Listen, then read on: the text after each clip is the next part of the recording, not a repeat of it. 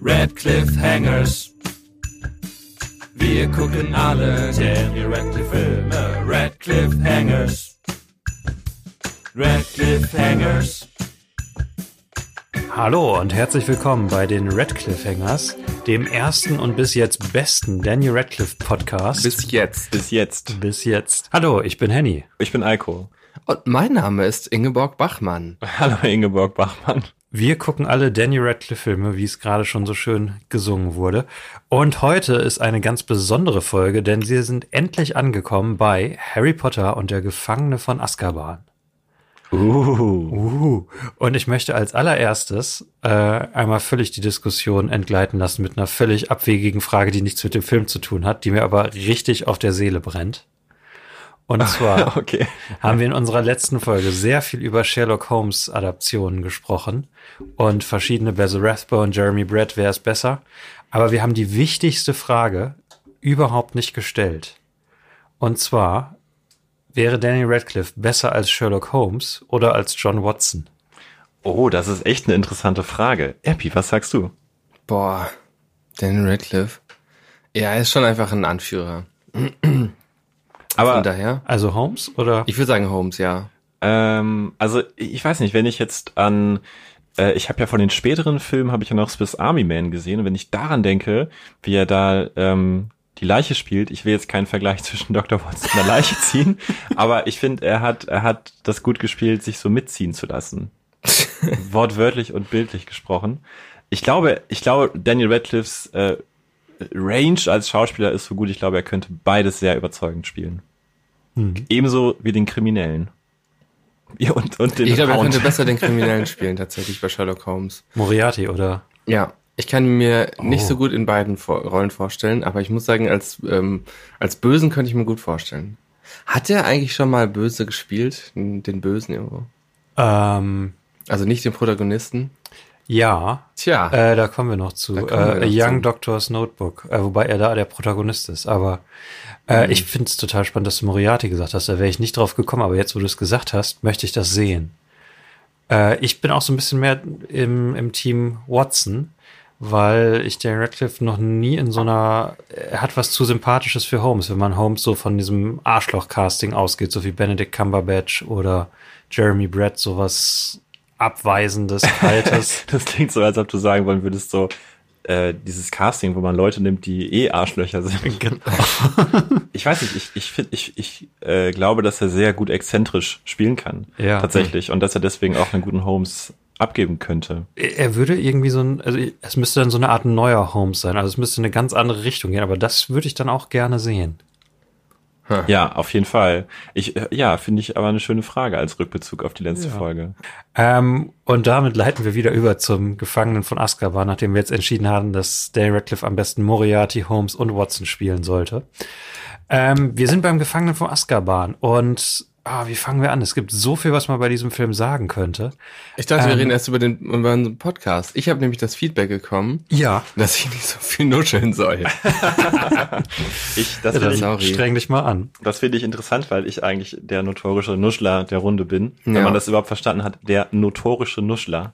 Ich habe nicht, ich habe nicht so Ich hab, kannst du es nochmal sagen? Also, Epi hat einfach so Ja gesagt mittendrin.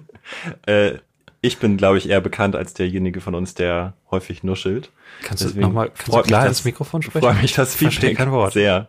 Ich glaube, er hat gesagt, er sammelt gerne Muscheln. Sammelt Muscheln? Wa- Warum erzählt er das? Okay. einfach auch off-topic, genau wie deine Frage. ähm, das freut mich sehr. Das ist das erste Feedback für mich tatsächlich. okay, Oh, aber ich, leid. ich möchte alle äh, euch, äh, liebe Zuhörerinnen und Zuhörer an den Geräten zu Hause, unterwegs, im Zug, im Auto, äh,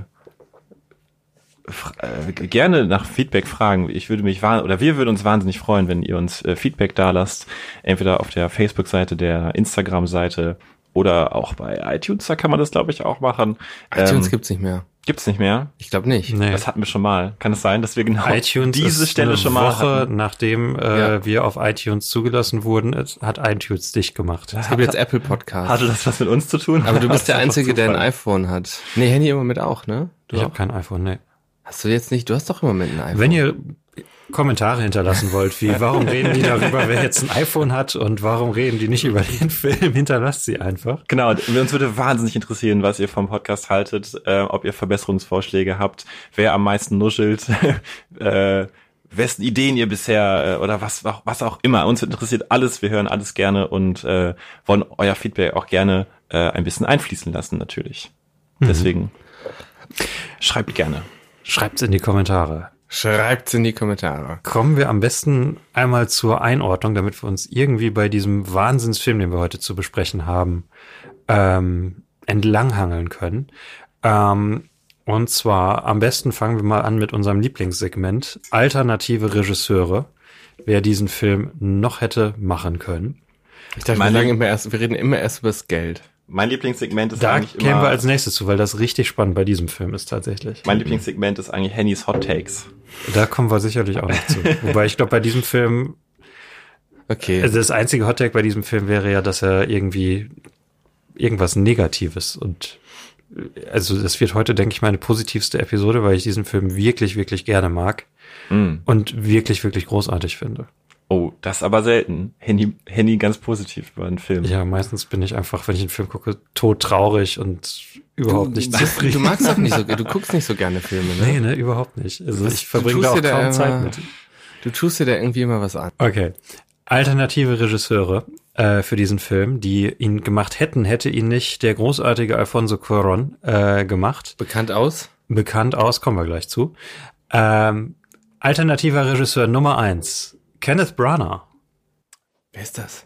Ich kenne nur Kenneth Branagh. ja, den kenne ich auch. Der hat doch Gilderoy ähm, Lockhart gespielt in, in den letzten Teil oder nicht? Genau, er war im Gespräch, diesen Und Film tatsächlich zu machen. Den, ähm, den Chef von ähm, dem Christopher Nolan-Film. Oder was? Chef vom Christopher Nolan. Zur Hölle? Ja, Christopher diesen, Nolan. Wie ist nochmal der mit ähm, dem Wovon sprichst du? die, mit der, äh, der war so, Zweiter Weltkrieg, nee, oder Erster Weltkrieg. Du meinst, er hat den General in Dunkirk gespielt? Ja, genau. Ah, okay. Er hat den General in Dunkirk gespielt. Ja, genau. Ja. Aber genau. euch besser bekannt wahrscheinlich als Gilderoy Lockhart. Ja. ja. Ähm, hat's aber nicht gemacht. Anderer interessanter weiß Regisseur. Warum? Weil, nee, weiß man nicht.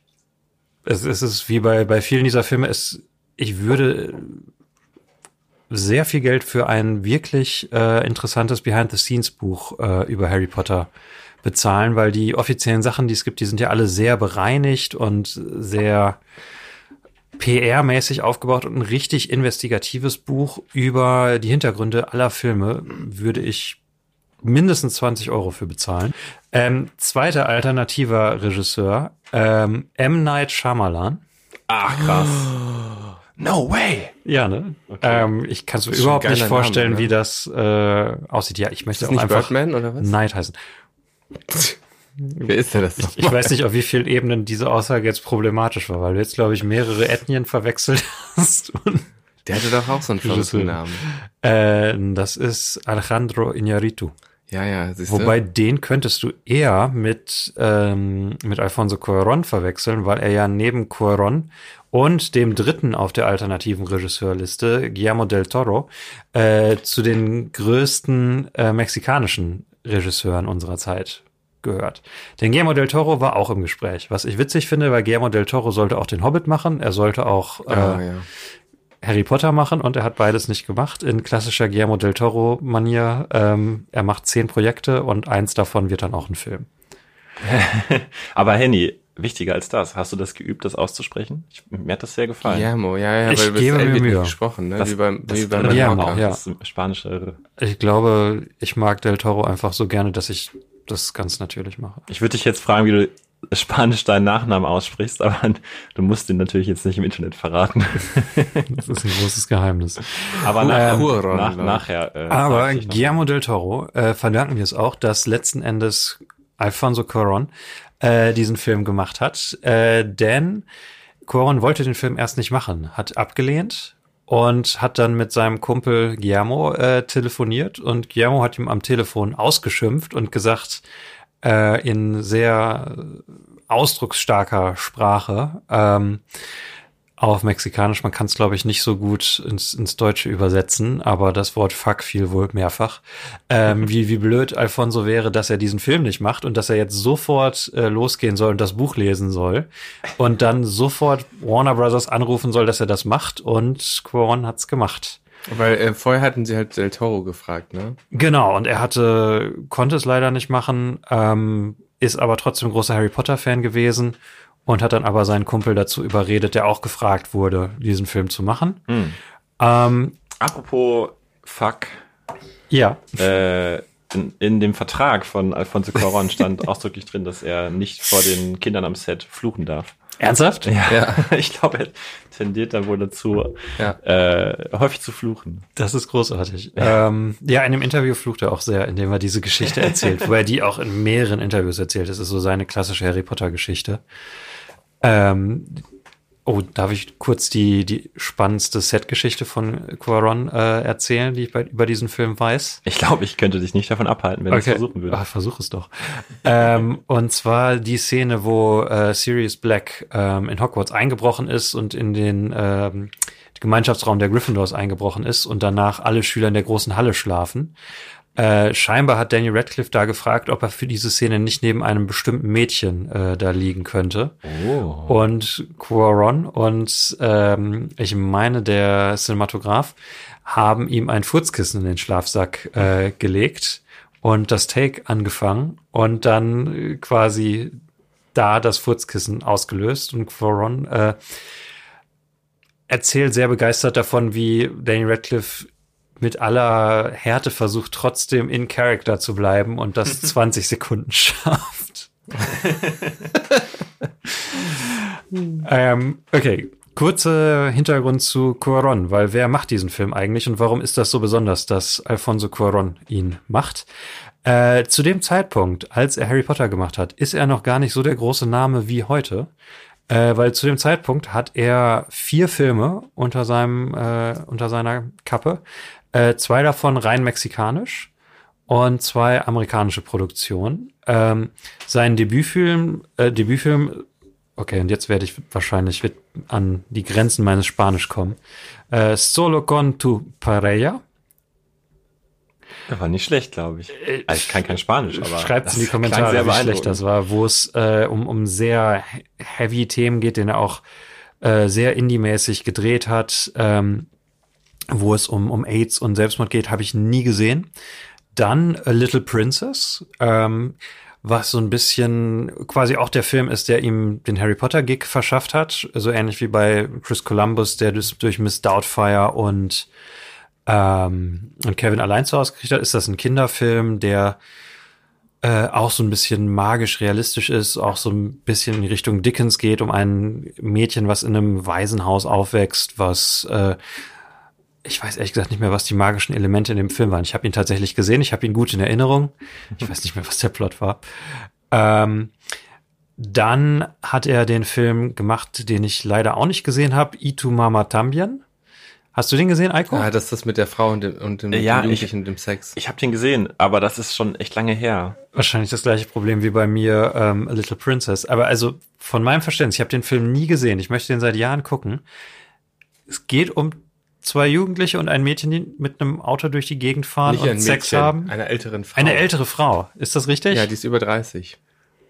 Mhm, alt, alt, alt, alt. Yeah. Ja, ich weiß noch, dass der Film Ja. mich auf jeden Fall mitgerissen hat, visuell, obwohl wir den auf Spanisch geguckt haben und ich nichts verstanden habe. Oh, okay. Hattest du keine Untertitel? Nee, die waren irgendwie nicht auf der DVD, die wir hatten. Und du hast den Film komplett auf Spanisch geguckt, ohne. Ja, ja, ja, ja, meine Schwester hat, äh, hat, hat das äh, angemacht und ich war zufälligerweise mit im Raum. Ich habe den mehr durch Zufall gesehen, das ist wirklich auch lange her. Muss ja vor Faszinierend, 2004 okay. gewesen sein. Also du weißt wahrscheinlich auch, dann kannst du die Frage gar nicht Ich beantworten. weiß nicht mehr. Ich weiß Also nicht hatten die denn Sex in dem Film? Ja, ganz viel. Die haben sehr Hast du viel, den gesehen? Sehr ja, viel es, äh, der ist berühmt für seine krassen ähm, erotischen ähm, Szenen. Ja, aber hast du ihn gesehen? Nee. Aber ich weiß, ich weiß, ich weiß nämlich damals noch, ähm, dass es nämlich darum ging, dass ähm, es immer hieß, der Typ, der diesen Sexfilm gemacht hat. Genau, das ist quasi auch das, das Spannende bei seiner Wahl für Harry Potter, dass, dass ihm das da so anhängt, dass sein letzter Film viel Sex hatte.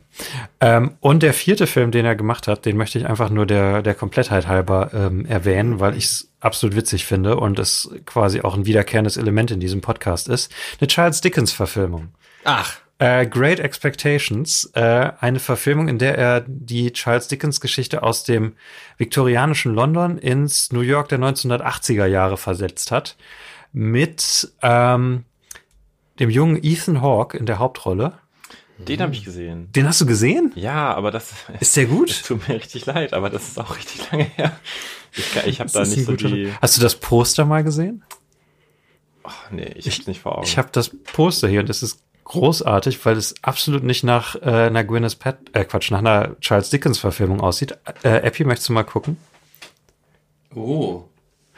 Weil auf dem Poster sieht man quasi nur eine nackte Gwyneth Paltrow, die äh, gelangweilt in die Kamera guckt, Aber sexy. die auf dem Bauch liegt und dahinter guckt Ethan Hawke äh, in einem als großer Das sieht ein bisschen aus wie Christian. Bale, ne, der, auf dem Bild. Ja, ein bisschen. Es sieht auch ein bisschen aus, als würde er auf den Hintern gucken. Äh, so, und das ist von daher witzig, weil der Regisseur von Harry Potter 4, Mike Newell, auch eine Great Expectations Verfilmung gemacht hat. ah, okay. Aber Jahre später. Ähm, da kommen wir aber im nächsten Podcast zu. So, und dann kommt Harry Potter und dann startet Cuaron äh, richtig durch. Dann kommen die großen Filme, für die er bekannt ist. Dann kommt Children of Man, Gravity und Roma. Und ich hau jetzt hier schon mal mein erstes Hot Take raus. ich bin gespannt, ich freue mich. Und dann kommen wir tatsächlich zum Film. Äh, und zwar äh, ist das nicht ganz meine Idee, sondern so ein bisschen habe ich eine Idee weiterentwickelt. Und zwar vom Film-YouTuber Mikey Newman, äh, der ein sehr sehenswertes Video zu diesem Film auch hat, äh, worin er sagt, dass das quasi die erste, der erste Fall ist, dass ein Studio einen riskanten Indie-Regisseur für einen Franchise-Film anheuert der noch gar nicht so viel Erfahrung hat. Und mir fällt auch kein anderes Beispiel ein. Also es, dieser Trend, dass quasi große Studiofilme auch von kleinen Indie-Regisseuren gemacht werden, ähm, beginnt ja so um, um 2000 rum. Ähm, die einzigen, die mir irgendwie zwei, zeitgleich einfallen würden, wären Sam Raimi bei Spider-Man und Peter Jackson bei Lord of the Rings oder bei Herr der Ringe. Wobei äh, die beide zu dem Zeitpunkt eigentlich keine wirklichen Indie-Regisseure mehr waren und schon jahrelange Erfahrung hatten. Ich würde, also, ich kenne mich bei Peter Jackson mehr aus, aber ich hätte jetzt nicht gesagt, dass er ein Mainstream-Regisseur war. Er hat ja schon. Nee, nein, nein, genau, das meine ich ja. Also ich hätte schon gesagt, dass er ein Indie-Regisseur war noch zu der Zeit. Und äh, mehr oder weniger hat er doch eigentlich das auch schon fast alleine zu, äh, in, in die Welt gerufen. Eine Ja, also Ringe-Verfilmung. so Also ein ich meine, das äh, war so mein Verständnis irgendwie lange schon im Gespräch, aber auch mehr so als ein Buch, das unverfilmbar ist. Und er hat dann ja das Mhm. Ganze gestartet. Wobei er quasi direkt davor Heavenly Creatures gemacht hat. Ja, aber Also er kennt den Film. Also, Ja. ist jetzt nicht böse gemeint, aber äh, ich glaube, das ist nicht so, ich glaube, der Vergleich passt nicht ganz. Ja, also ich finde, es ist so ein bisschen schwierig. Also ich äh, finde schwierig, da Quaron als den einzigen zu sehen. Also Sam Raimi würde ich sagen, auf keinen Fall ist er zu dem Zeitpunkt, wo er Spider-Man macht, noch Indie-Regisseur. Was hat hat denn Sam Raimi vorher gemacht? A Simple Plan hat er davor gemacht. Die Band ist diese Band, ne? Ja, wir machen so Musik. Ja, ja, Sand. genau. oh, gibt, wahrscheinlich gibt es das schon. Ähm, also für die, die Simple Plan nicht kennen, das ist ein ähm, recht düsterer Neo-Noir-Thriller über drei Leon, was? Neo-Noir. Film Noir, aber neu, deswegen Neo-Noir. Ähm, der, der sehr tragisch endet über drei Leute, die, ich meine, du hast den gesehen, Eike, oder? Aber er kann sich bestimmt Nee, nicht. erinnern. Habe ich als einziger gesehen? Ich, Heavenly Creatures? nein, äh, Simple Plan. Ach, Entschuldigung, nein. Nein, Simple Plan habe ich nicht. Ganz ich habe ich hab äh, einen um, Tag um drei ja, Leute, die die ein Okay. ähm, die eine die Beute von einem Banküberfall finden und dann aber von der Gier ausgezehrt werden und am Ende sind alle auf grausame Weise gestorben oder äh, zerstört geistig und moralisch. Äh, und das wäre witzig, wenn es irgendwo im Internet eine Version gäbe, wenn das wo das mit Simple Plan Musik unterlegt ist. Ah, jetzt. Quasi in, in den tragischen Szenen dann irgendwie sowas kommt wie You don't Okay. know what it's like. Welcome to my life. Das stimmt. Ähm, ja, also es gibt irgendwie die beiden Namen, aber bei, bei Coron passt es noch so ein bisschen, weil er wirklich direkt davor ja E2 Mama Tambien gemacht hat. Und quasi fast nur mexikanische Filme und auch nichts, was wirklich so großer Mainstream-Erfolg war. Ähm, und dann macht er Harry Potter und dadurch hat er quasi das Momentum und äh, die, die Möglichkeit, Children of Man und Gravity und R Roma zu machen.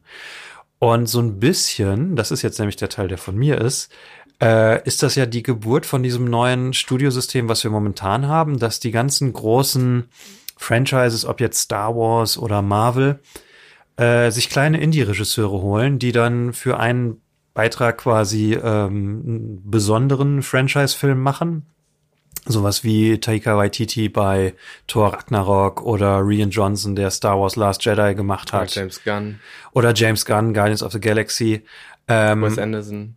Und die Äh, sich nee, dadurch, Ich, Oh, das wäre schön. Whedon. Joss Whedon bei Avengers. genau. Ich würde Ähm, so gerne einen Wes Anderson Das wäre so Superheldenfilm witzig. sehen, das wäre wirklich witzig. ich weiß nicht, ob ich das sehen möchte. Also ich habe die YouTube-Parodien davon schon Also, gesehen. ich bin so überzeugt. von Aber auf jeden Fall- Fähigkeiten, der würde das hinkriegen. hier, hier beginnt quasi dieses System, dass du machst als Indie-Regisseur einen Franchise-Film und dadurch ermöglichst du dir deine weiteren Projekte. Denke ich. Würde ich Harry Potter jetzt auch ansagen, dass es diesen Trend begonnen hat. Ja, ich würde dein, deinem Teil der Theorie zustimmen und dem von dem Mikey äh, nicht. Ah, okay. Das ehrt mich. Äh, ja, genau. Und ähm, dann so ein bisschen zum Hintergrund noch zur, ja, wie er kritisch aufgenommen wurde. Sehr, sehr positiv. Äh, 90% positive Reviews auf Rotten Tomatoes. Äh, galt auch direkt als äh, quasi einer der, oder als besser als die ersten beiden Filme. Sehr, sehr positiven Ruf. Aber und jetzt, äh, entweder wenn ihr auch Recherche betrieben habt, überrasche ich euch oder nicht. Ähm, das hier ist der finanziell am wenigsten erfolgreichste Harry Potter-Film aller Zeiten. Ja, habe ich auch gelesen. Thomas. Ja. What? Ich weiß, dass er am wenigsten gekostet hat. Ähm, nee, das kann Nicht nicht, das? sein. So. Äh, also Kammer des Schreckens war 30 Millionen Dollar günstiger. Also, okay. Und äh, Stein der Weisen war 5 Millionen Dollar günstiger. Also der hat Wahnsinn. 130 Millionen gekostet und hat knapp unter 800 Millionen eingebracht. 796 Millionen. Ich weiß aber noch, dass ich als Kind tatsächlich bei dem ersten unglaublich begeistert war, den unbedingt sehen musste, mehrfach im Kino, den zweiten ebenfalls. Ähm, und dann als der dritte um die Ecke kam, ich hatte zwar das Buch vorher schon gelesen, aber als der dritte um die Ecke kam, fühlte sich das Ganze für mich so ein bisschen, also ich wollte den auch sehen, aber es fühlte, es, es startete schon so, dass es sich anfühlte wie so ein bisschen so ein Monster of the Year. Irgendwie Harry Potter, welch, welcher Gefahr muss er dieses Jahr gegenübertreten? Welche Gefahr muss Ja, er weil du dieses älter Jahr? warst. Äh, ja, ich war 13. Ja. Hm. Zwei Jahre älter als bei den anderen. Ja, aber Aber was ich meine ist halt dieses, dass man das, dass ich das Gefühl hatte, ähm, ach, noch, noch, noch ein Teil, wo Mhm. er irgendwas bekämpfen muss. Ähm, und möglicherweise ist das eine Erklärung dafür, dass der Teil nicht so viel eingenommen hat, weil vielleicht dieser ganz große Drang ins Kino zu gehen nicht mehr da war, weil man das schon kannte, sozusagen. Man kannte diese Welt, man kannte die Charaktere und ähm, musste vielleicht diesen neuen Teil nicht unbedingt sehen. Mhm. Ähm, also du würdest dir mit Franchise-Ermüdung quasi erklären. Ja, möglicherweise. Mhm. Mag sein. Ich meine, andererseits, wenn wir ähm, uns zurückdenken, jetzt ist ist ja für uns ganz normal, dass die Harry Potter-Reihe irgendwann in diese dunkleren Gefilde übergegangen ist und irgendwann düsterer wurde und ernster und erwachsener. Ähm, damals, vor allen Dingen auch für viele Fans, die die Bücher nicht kannten, war das ja vielleicht gar nicht so, gar nicht so, ähm, so, so klar, dass das jetzt Mhm. kommt.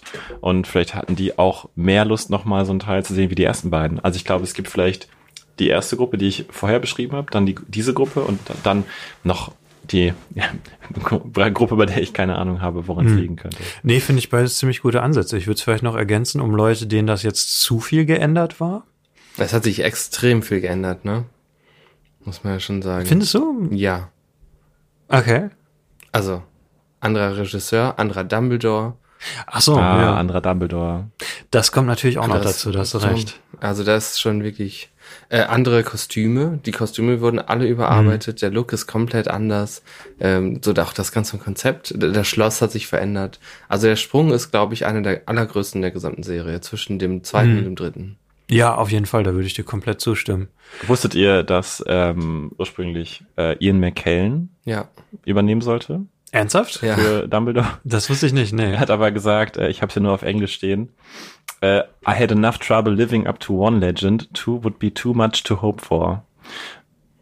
Fand Was ich sehr interessant. Witzig ist, weil sie ja tatsächlich beide jetzt ständig verwechselt werden. Michael Gambon als der neue Dumbledore in diesem Film und Ian McKellen als Gandalf. Als Gandalf, genau. Ich habe es gerade gar nicht gesagt. Ja. ja. Mhm. Ähm, witzig. Ja, ich denke, der Wandel ist es und vielleicht noch ein Grund, äh, den man noch einstrengen könnte. Das hier ist auch der erste Harry Potter Film, der nicht zu Weihnachten, nicht im äh, Winter lief, sondern im Sommer. Stimmt, das war der, der äh, ähm, so weit nach hinten verschoben wurde. Genau, der Ja. aufgrund der Produktion quasi ein halbes Jahr nach hinten verschoben wurde. Mhm.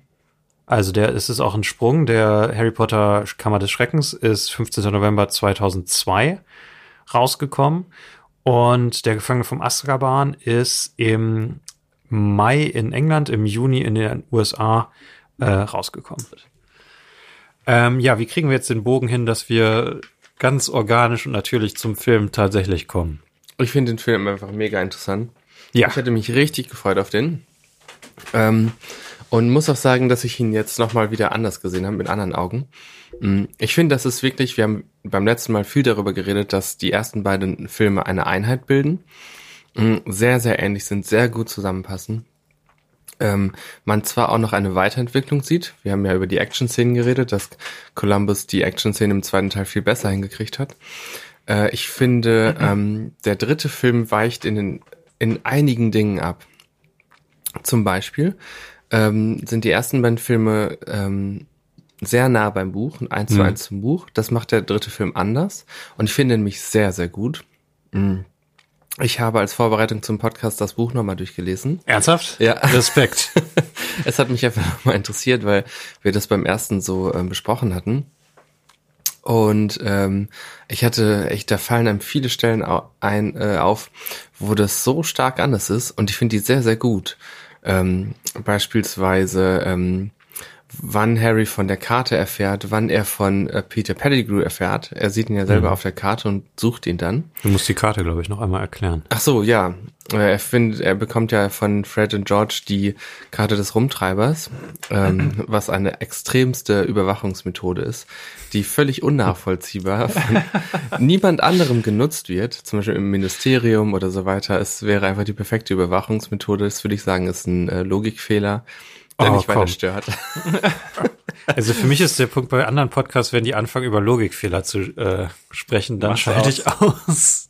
Naja, also ich finde, das wäre mal eine interessante Sache, darüber zu sprechen, wie oft man in so einem Franchise an den Punkt kommt, wo man sich fragt, das macht keinen Sinn. Bei Herr der Ringe zum Beispiel würde ich sagen kaum, fast nie. Und bei Harry Potter, es ist nicht so, dass es mich stören würde, aber es ist halt so Sachen wie, warum helfen die Zauberer den Muggeln nicht? So.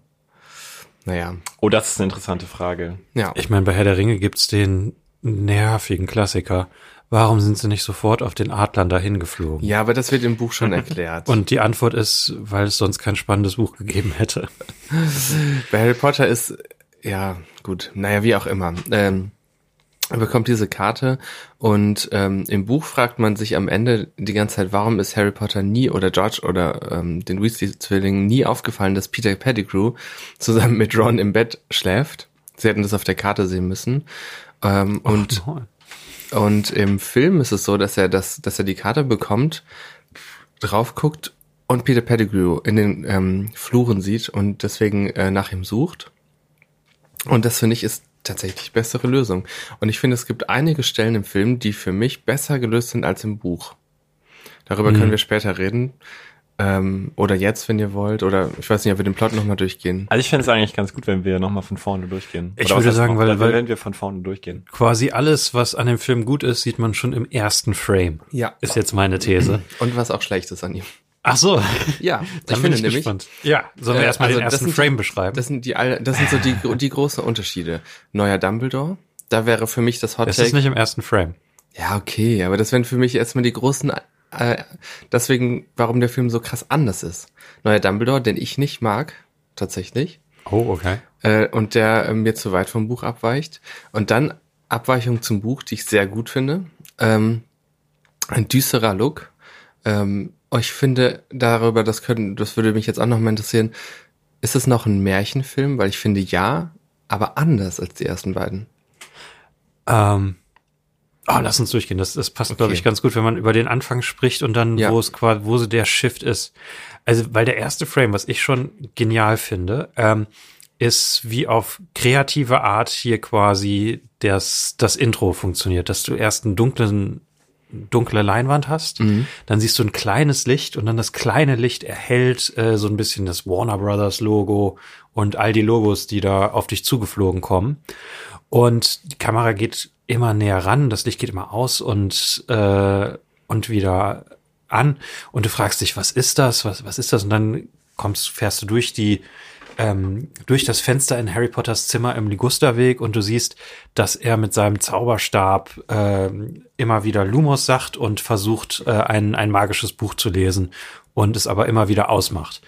Und das ist einfach schon so eine, so eine kreative Art, sowas total Einfaches äh, zu filmen und dich als Zuschauer direkt da reinzuziehen, weil du willst direkt wissen, was ist mhm. das? Du, dein Blick ist direkt darauf gerichtet. Äh, es funktioniert nochmal total wieder als äh, Wiedereinführung von Harry Potter, dass er jemand ist, der diesen zwei Welten zwischen Muggel und mhm. magischer Welt ist, ähm, dass er so ein bisschen verloren ist, dass er so ein bisschen einsam ist. Ähm, total klasse. Die ganze ich, Szene. Oh Oh, ja. Die ganze Szene ist richtig toll und richtig unsinnig. Sie ist richtig toll, weil später noch ähm, der Onkel auch immer reinkommt ins Zimmer und diese, es fängt also an, der Film fängt an mit dieser, ach, mit dieser Humor einfach. Der Schauspieler von Vernon Dursley ist einfach großartig und wie er dann reinkommt und immer guckt, wie der Tür zumacht. Und sie ist total unsinnig, weil Harry Potter nicht zaubern darf mhm. und außerdem einen Zauberspruch benutzt, den es nicht gibt. Lumus Maxima benutzt er. Oh mein Gott, auf, auf welchen, du bist da ziemlich und auf Logikniveau heute Und das zeigt, für, das zeigt für mich eben diese Eigensinnigkeit, die Cuaron in, in diesem Film einfach hat. Dass mhm. er einfach bereit ist, sich davon zu entfernen und einfach andere Dinge und sehr viel Eigenes reinzubringen. Das sieht man schon in der allerersten Szene und es funktioniert gut. Ja, genau das, das gleiche wollte ich auch sagen, dass quasi du hier schon merkst, äh, Cuaron ist, hält sich nicht so sklavisch an die Vorlage wie Columbus, sondern er sieht, es ist ein Film, es ist ein visuelles Medium und es ist einfach eine gute Sequenz, so den Film zu starten. Und er macht es, auch wenn es tatsächlich logisch keinen Sinn macht, weil er da schon die Regeln des Ministeriums quasi gebrochen hätte. Ich würde aber auch komplett zustimmen. Ich finde, für mich spielt das Ganze auch in diese Idee rein, dass man irgendwie ab, ab der ersten Szene in einem Film eigentlich schon merkt, okay, ich bin hier in guten Händen. Ja. Mhm. Ähm, oder man merkt eben, ich bin nicht in guten Händen, je nach Film. Aber ja. hier merkt man sofort, okay, da, da, da ist ein Film, hinter dem sehr viele Gedanken stecken und der was Besonderes ist, der was Besonderes parat hält. Ich denke, dass die meisten anderen Regisseure diese erste Szene, Harry unter der Decke mit dem, mit dem Zauberstab äh, und dem Zauberspruch und der hereinstürzende äh, Onkel Vernon, äh, das hätten, glaube ich, viele Regisseure schon mit äh, Shot gegen Shot ja. gefilmt. Und er lässt es eben einfach ausspielen mit einem weitwinkligen Objektiv und der Zuschauer schneidet das Bild für sich selbst, indem er, indem ihm eben die Freiheit gegeben wird, selber nach links zu gucken, zu Harry, nach rechts zu gucken, zu Uncle Vernon. Und äh, das finde ich ganz großartig orchestriert ähm, von von Cuaron. Und obwohl es eine kleine kleine Sache ist, einfach die, mit der Kamera reinzugleiten in dieses Zimmer, diese Szene ausspielen zu lassen, dann wieder rauszugehen. Äh, schon, schon, man merkt direkt, es ist anders als die anderen. Ich bin hier in anderen, aber guten Händen. Und es, es zieht sich durch den ganzen Film. Also ich musste irgendwie nach einer halben Stunde aufhören, mir jeden irgendwie total beeindruckenden Shot aufzuschreiben, weil es so viele sind. Und, und auch, äh, was, was Cuaron, er ist ja bekannt dafür, für seine äh, langen One-Takes und seine, seine Kamerafahrten. Äh, da hat er hier einige großartige drin, wo wir auch zu kommen können. Aber vielleicht sehr noch zurückgehalten. Für Cuaron-Verhältnisse ist das sehr reduziert. Ich glaube, viele, gut so. Ich glaube, viele hast du gar nicht gemerkt. Doch. Äh, hast du das? ja, doch.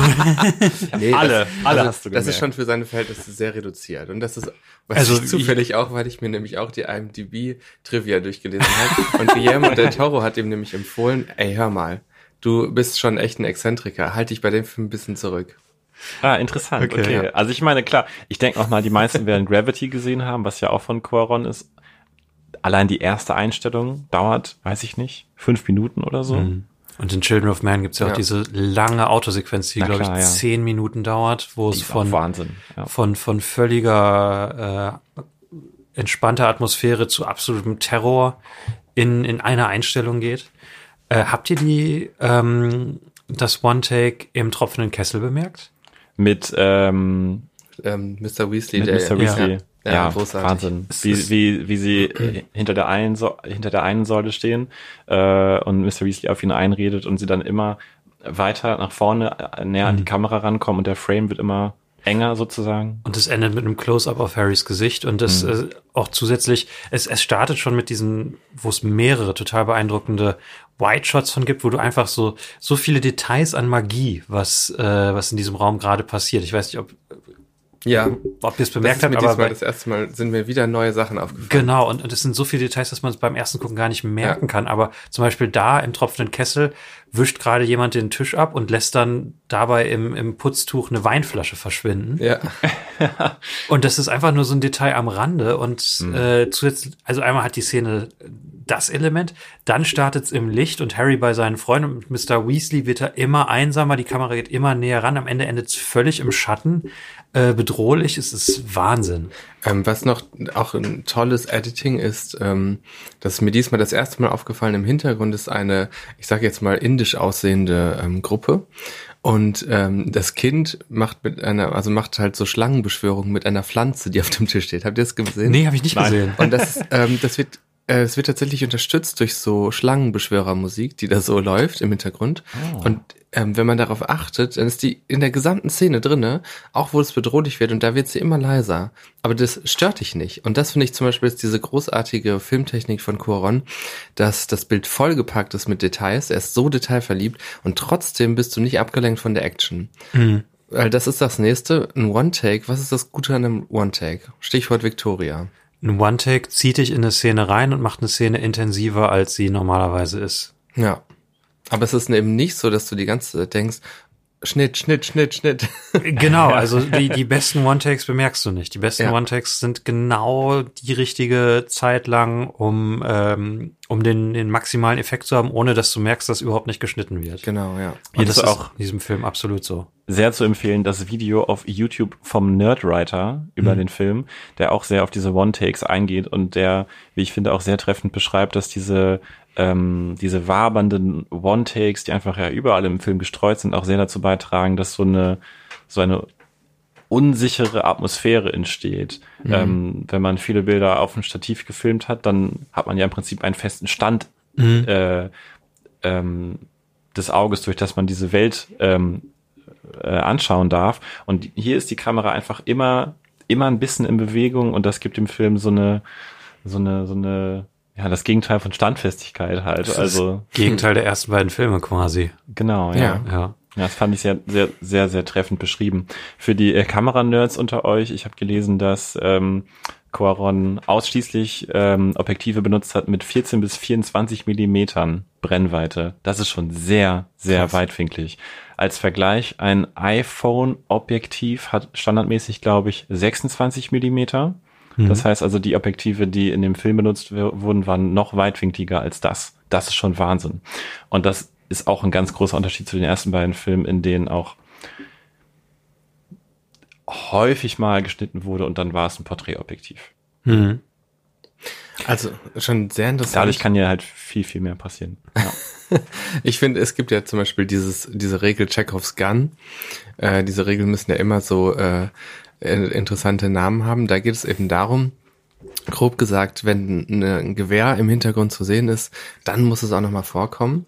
Und ich finde, dass Coron hier ein richtig gutes Gleichgewicht hinkriegt. Ähm, ich finde wirklich den Anfang des Films eigentlich am allerbesten, muss ich sagen, weil ähm, schon so ein Fokus auf der Ratte liegt, ähm, aber nicht so, dass du die ganze Zeit denkst, hier wird mir die Ratte ins Gesicht gedrückt. Und trotzdem ist dieses Bild voll mit Details, die diese Welt viel tiefer und anschaulicher machen, ohne dass du, dass man so denkt, ja, das ist jetzt alles unnötig, das muss nicht sein Das oder ist- das lenkt ab. Hat das quasi- gibt dem Film ja. auch so eine, so eine große, äh, so ein großes Level an Wiederanschaubarkeit, weil man Ja. bei jedem Mal neue Sachen entdecken kann. Mir ist es tatsächlich auch zum ersten Mal aufgefallen, äh, wie sehr es im Fokus ist, dass Mrs. Weasley noch ähm, die Ratte halt Ron, Ja. Ron hinhält bei, bei der Abfahrt vom, von Hogwarts Express. Das ist mir vorher nicht aufgefallen. Ja. Äh, und durch diese Weitwinkelobjektive spielt Quaron ja auch ganz viel mit Vordergrund, ähm, Mittelgrund und Hintergrund, ähm, was auch einfach ganz, ganz, ganz, ganz großartig ist und dem Bild halt viele Ebenen gibt, was auch nicht unbedingt so viel in den vorderen Filmen, in den vorherigen Filmen gemacht wurde und was einfach dem Film schon so eine, so eine, so ein Kino-Feeling gibt und so eine Tiefe gibt und dich noch mehr in diese Welt hineinzieht.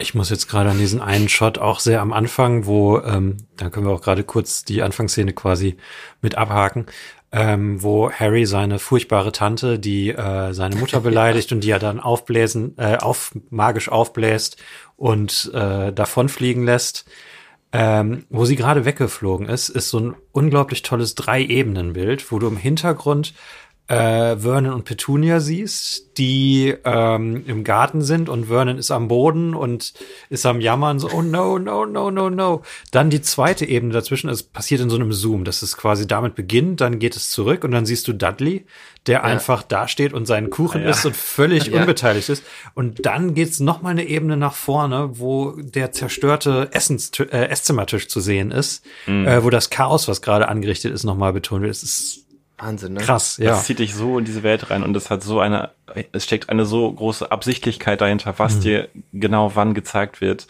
in welchem Framing ist schon mhm.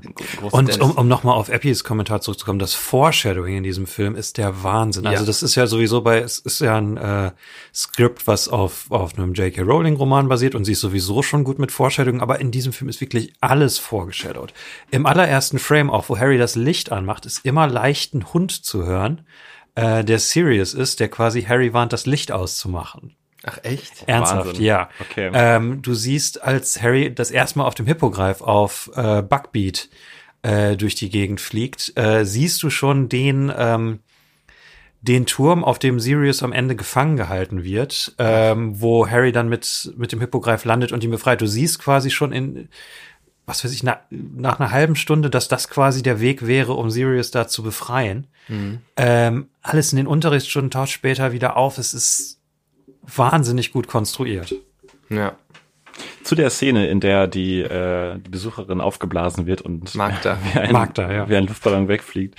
Ähm, ich muss sagen, ich finde, das ist eigentlich der perfekte Übergang von den ersten beiden Teilen zu diesem hier habe ich mir gedacht, weil Stimmt, diese ja. erste Einstellung, über die wir gerade geredet haben, Harry unter dem unter der Decke mit dem mit dem mit dem Zauberstab äh, dem Lumos Zauberspruch, ähm, ist ja schon so eine spielerische Szene, aber dann die Szene, die danach folgt mit der Nachbarin, äh, enthält halt wirklich viel Witz und, und Besucherin, so viel Slapstick und äh, einfach nicht nur visuellen Witz, sondern einfach Witz an sich, ähm, was auch wunderbar zu den ersten beiden Teilen passt, mhm.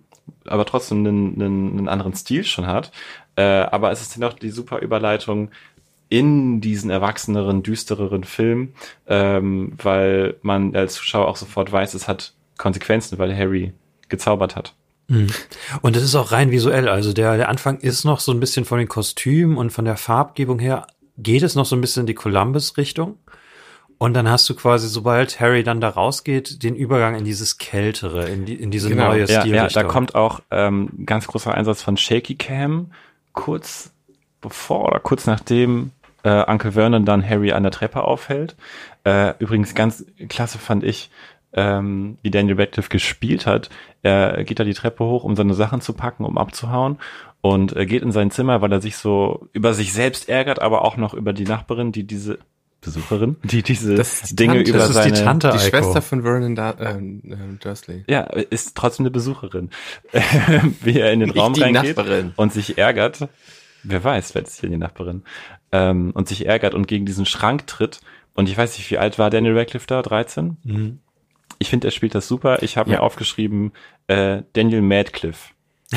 spielt gut die Teenager-Wut und bringt das klasse rüber. So noch, mhm. noch mal einen Sprung vom vorherigen Film. Er hat direkt dieses auch, ähm, jetzt ist es auch wirklich so, dass er quasi Harry als Charakter spielt. Ähm, ja. Er hat wirklich auch direkt am Anfang an schon diese, diese wütende Teenie-Energie, die er da quasi mit im Hintergrund drinne hat als Subtext, ähm, die sich dann quasi später in Anführungsstrichen entlädt, indem er das quasi auf, auf Sirius projiziert und, und sich da beweisen will, indem er Sirius tötet.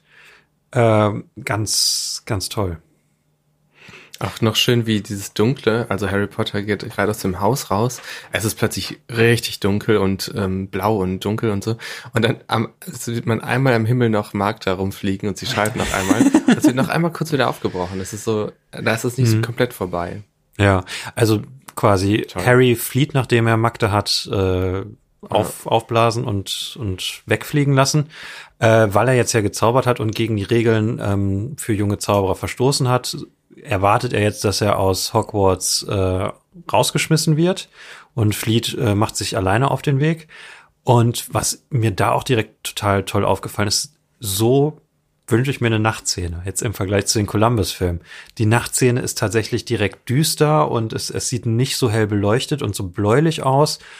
Und es wird auch direkt unheimlich, als dann Sirius als Hund das erste Mal auftaucht. Dann ist es, ist es eine wirklich bedrohliche Einstellung. Und diese, diese Horrorelemente sind hier noch stärker als im, im zweiten Film, auch rein visuell, obwohl es ja rein von der Story her nicht so der Horrorfilm ist. Aber direkt da ist es, ist es schon creepy und das am Ende mit äh, Remus Lupin als Werwolf ähm, wird's ja auch zum Teil wirklich so ein, so ein richtig kleiner Horrorfilm und es, es sieht toll aus, es ist unheimlich, es ist es ist wirklich unheimlich, es ist nicht kindlich unheimlich, sondern es ist, sind wirklich unheimliche Szenen. Vielleicht kann man wirklich sagen, dass äh, der Moment, in dem Harry die, die Haustür äh, verlässt, dass, dass da visuell der Transfer ist Ja. zum, zum düsteren Harry Potter. Klar, wir haben noch die Tante, die hinten in der Luft rumfliegt, aber einen, eine Ja. Einstellung später ist sie ja auch schon nicht mehr da. Gut, es kommt dann natürlich noch der, viel. der fahrende Ritter. Ähm, das ist mehr wieder so eine Slapstick-Szene, Mhm. aber äh, ja, man, man ist einfach schon in diesem düsteren, bläulicheren. Der drinne. Humor hört nicht auf. Der zieht Ja. sich Auf gar keinen Fall, Film nein, aber, Ja, aber man, man merkt sofort, jetzt, Mhm, jetzt wird was Neues betreten. Ja. genau. Ja, jetzt gibt's kein, jetzt gibt's zu einem bestimmten Aspekt der Harry Potter Reihe keinen Schritt zurück mehr. Ja. Ja. Apropos Gut. der Bus, das Set-Design im Bus war mal richtig krass, oder? Ich, Ja, fand, ich fand das okay. richtig schön. Ich hatte irgendwie noch so eine Erinnerung, wie der ungefähr von innen aussieht, aber da ist dann auch ein Kronleuchter drin Mhm. und diese wunderschönen Lichter äh, hinter Harry, die dann so in der Unschärfe Mhm. verschwimmen, fand ich, fand ich richtig schön. Ja. Äh, da erfährt Harry im Film tatsächlich das erste Mal von Sirius Black. Im Buch ist es ganz, ganz lange vorher schon. In den Muggel-Nachrichten läuft es, ähm, dort erfährt Mhm. er das erste Mal. Finde ich auch eine gute Kürzung, die nicht weiter stört. Ähm, auch den ganzen Teil, dass er sich als Neville Longbottom ausgibt, ähm, wird weggelassen im Film. Auch eine sehr gute Entscheidung, finde ich. Ja. Ähm, Es gibt ein schönes Interview mit Cuaron, wo halt wirklich gesagt hat, wir waren wirklich stringent beim Kürzen. Wir haben geguckt, was ist so der Kern der Geschichte, was ist das Thema. Das Thema ist Erwachsenwerden, Pubertät. Alles, was da nicht zupasst, weg Ja. damit. Ach, Wahnsinn, ja. Das Das, ist ja auch zu dem Zeitpunkt das längste Harry Potter Buch gewesen, als es Mhm. erschienen ist, aber es ist der kürzeste Film. Oh, Es, ist, es sind dankbare zwei Stunden, 15 Minuten. Also ich, ich habe mich nach dem zweiten Teil wirklich darüber gefreut, wie kurz dieser Film ist. ja. gut. Dann, Äh, ja. genau, dann geht's direkt zu Cornelius Fudge, oder? Ja, ja, wir hatten auch die Busfahrten, da ist mir aufgefallen, dass da zum ersten Mal in diesem Film mit Zeit gespielt wird. Oh, echt? Ach, die, die tolle Zeitlupe-Einstellung. Ganz genau, und zwar als sie auf die beiden Doppeldeckerbusse zufahren Mind your head. und sie, sie- der, der Bus sich verkrümmen muss, um da durchzupassen, da wird quasi die Zeit verlangsamt. Why the long face? Das, das ist diese ganz, genau, diese ganz spezielle Einstellung, wo quasi äh, die Außenwelt in Slow Motion ist, aber im Bus selber Ja. ist noch, läuft die Zeit noch normal ab. Genau. Es ist übrigens äh, ähm, der erste Hinweis auf die Zeitreise ist ja im tropfenden Kessel, weil der Zauberer im Vordergrund äh, A Brief History of Time von Stephen Hawkins liest. Ernsthaft? Oh, wie toll! Wobei ich sagen würde, vielleicht sogar schon die Stelle mit dem Bus, wo sie die Zeit Nee, das ist vor, nein, das ist, ach ja, Nee, stimmt, nee, das ist ja, danach. hast recht, ja, das ist nach aber beides ja, zählt, recht, glaube ich. Ja, ja, stimmt. Ja, auf, auf Ja. jeden Fall. Ja, Ja. aber fand ich interessant. Ja. Und über diese Zeitreise werden wir Stimmt. sicherlich später noch reden, wenn Mhm. wir dann im Plot da sind.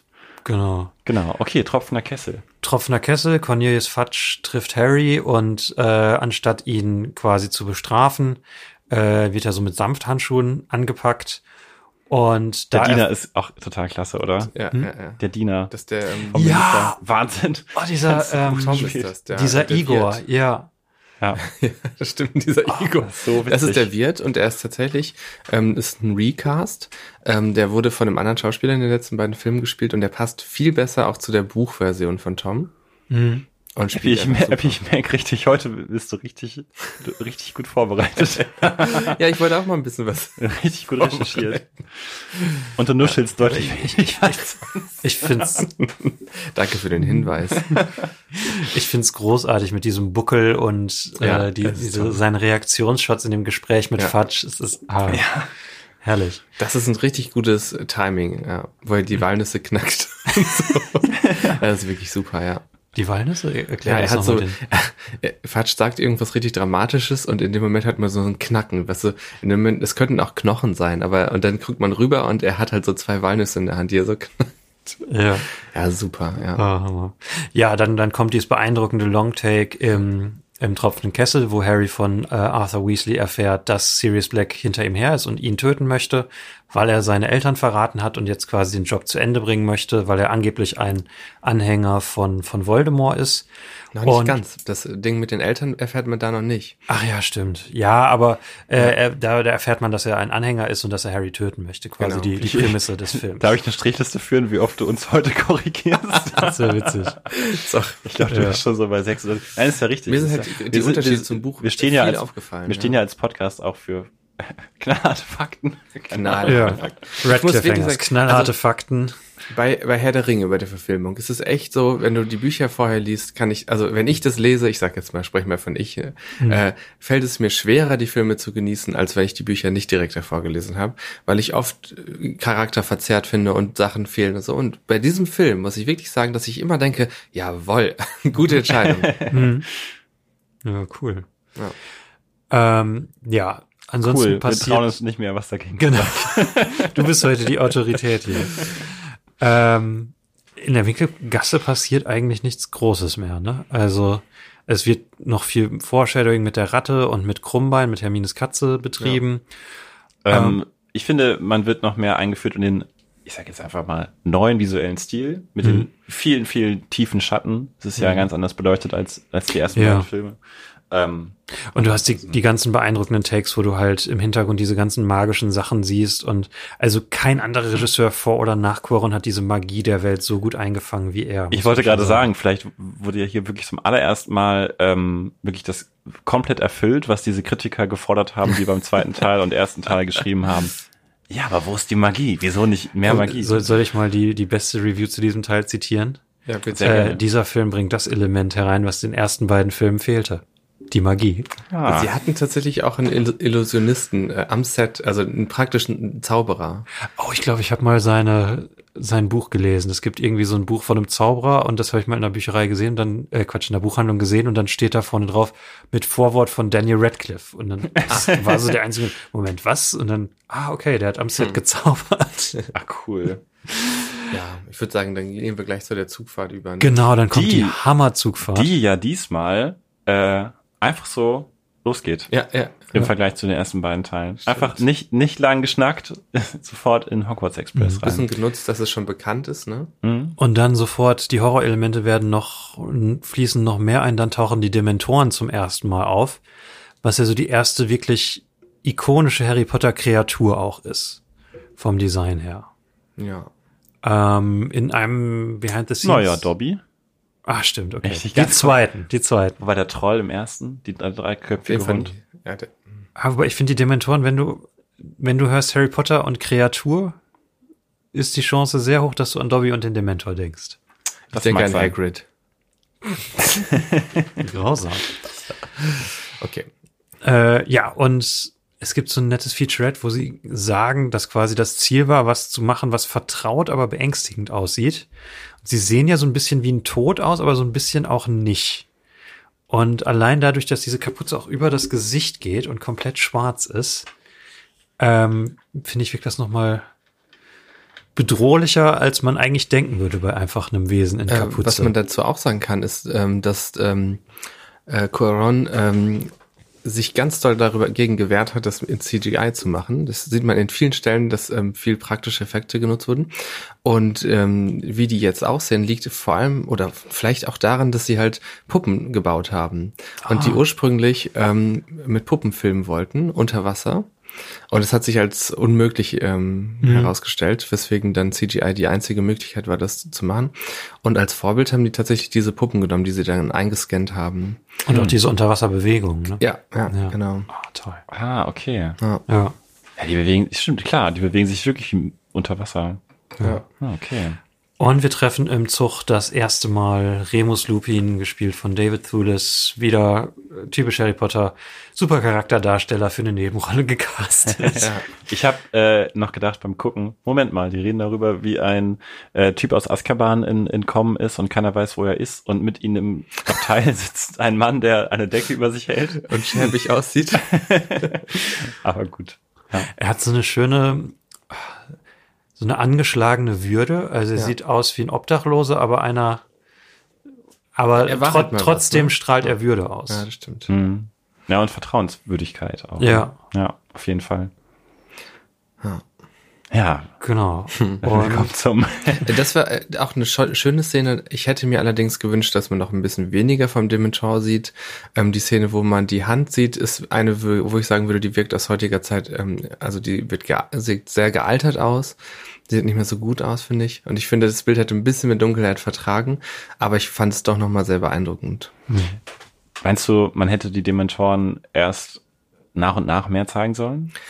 Ja, ich fand So wie, Hand, so wie, ähm, weiß ich nicht, ähm, was sagt man denn immer? Weißer Hai? Oder wo man dann das Ja. Monster erst Oder auch im spät im Sauron Film ganz sieht und vorher immer nur ganz kleine, ganz kleine Snippets zu sehen Ja. bekommt. Ich hätte gerne in der Szene noch weniger gesehen von dem Dementor. Mhm. Das wäre mein einziger Kritikpunkt.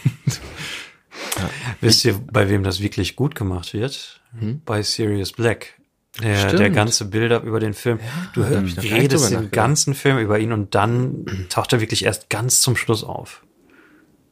Ja, stimmt. Das stimmt, ja. Ähm, ich war ein bisschen stolz äh, auf mich. Ähm, als ich den Film gerade fertig hatte, habe ich den noch so ein bisschen Revue passieren lassen und habe darüber nachgedacht, ob die Dementoren ähm, von Rowling vielleicht als Metapher für Depressionen Ja, gedacht waren. sie. Und dann bin ich in die IMDb Trivia-Sektion gegangen und das war Ah. die zweite Sache, die da stand. Sehr cool. Aber ähm, da habe ich vorher nie drüber nachgedacht und fand ich eine sehr, sehr treffende Metapher ähm, und habe dann auch ein bisschen darüber äh, gelesen, habe dann rausgefunden, dass Rowling auch an Depressionen gelitten hat und äh, viel zu leiden hatte unter dem Tod ihrer Mutter, ähm, die sieben Jahre bevor der erste Harry Potter Band rauskam, an Multiple Sklerose gestorben ist. Oh Gott. Äh, und Rowling hat sehr absichtlich die Dementoren als Metapher für Depressionen eingebaut in die Reihe, eben als wenn man drüber nachdenkt, ist es ja offensichtlich, ne? Als Kreaturen, die einem alle Freude aussaugen ähm, und die Seele aussaugen äh, und die, die ja auch keine Selektion treffen. Das kann ja jeden treffen, sozusagen. Und es passt quasi auch in diesen Film rein, weil, also das haben wir jetzt ja schon kurz angesprochen, aber das übergeordnete Thema dieses Films ist ja quasi wirklich Erwachsenwerden, Pubertät äh, und auch die Verwirrung und negativen Emotionen, die damit einherkommen. Und da ist Depression natürlich auch was, was einem in dieser Zeit begegnen kann. Mhm. Gerade wenn man ein traumatisches Erlebnis hinter sich hat, wie Harry. Ganz genau. Und die, diese Dementoren führen ja auch dazu, ähm, dass du diese schlimmen Erlebnisse, die du hattest, äh, Revue passieren lassen musst, dass du darüber nachdenkst und immer wieder nachdenkst, immer wieder drüber nachdenkst. Das ist ja der Effekt der Dementoren und ähm, spielt dann eben auch ein bisschen rein in diese, in so posttraumatische Belastungsstörung oder ähnliches. Traumatisierung ähm, kann ja auch häufig mit Depressionen zusammenhängen. Das ist schon, ähm, hat für mich nochmal irgendwie eine neue Ebene an Bewunderung für, für äh, Rowling geschaffen, dass sie diese Metapher da eingebaut hat. Weißt du, wofür äh, das Werwolf-Symptom eine Metapher sein soll? Nee. AIDS. Okay, das musst du erklären. Das ist was, was- wofür sie tatsächlich viel Kritik gekriegt hat, als sie das getwittert hat, wo ich aber tatsächlich denke, es passt. Ähm, es ist keine perfekte Metapher, aber äh, dass quasi Lupin als Werwolf quasi als Aussätziger gilt, wo die Eltern nicht wollen, dass er Kontakt zu den Schülern hat. Das hat sie im Nachhinein gesagt, war von ihr als AIDS-Metapher intendiert. Finde ich ganz interessant, finde ich passt ganz gut. Es hört so ein bisschen da auf, wo, wo Lupin dann halt am Ende Tonks heiratet und straight ist. Ähm, Ja, was soll das denn heißen? nicht, nicht im Sinne von, Man jetzt nur als Schwule haben oder ja, nicht, nicht nur in dem Sinne. Ähm, nein, aber das ist halt dann sehr, Als sehr Homosexueller. heteronormativisiert Ich schätze ist. mal, dass die quasi. meisten Menschen, die AIDS haben, äh, das äh, aus Geschlechtsverkehr mit, ähm, also in Heterosex, durch Heterosex haben, oder? Hm.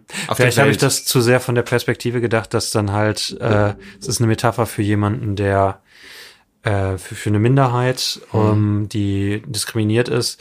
Hm. Okay. Und dann ist es aber im, auf der Story-Ebene doch wieder nur ein äh, straight white guy. Okay. Das das vielleicht nicht so Das macht Rowling schon immer ganz gut, ne? Also, dass sie da so ähm, oft so Archetypen hat und so Metaphern hat. Lockhart war ja auch so ein Archetyp und später kommen wir noch zu ähm, Umbridge. Hm. Oh ja, Umbridge. Umbridge würde ich nicht als Archetyp bezeichnen. Ist, das- sagt man das nicht so? Das, sie ist doch so die, die, die personifizierte Schule aus Sicht eines, eines Kindes, so das Schreckliche, dieses Autoritäre und, Da können wir uns beim fünften Teil drüber streiten, weil das Okay. finde ich nicht. na gut. Da habe ich ein ganz anderes Take. Noah Ähm, war ein Archetyp, ne? Ja, yeah, Bodo Wartke. wenn einer, dann er. Ja. Ähm, übrigens, diese Zugszene mit Lupin ist daran schuld, dass ich ähm, wirklich jahrelang dachte, dass Schokolade eigentlich ganz gesund ist. Weil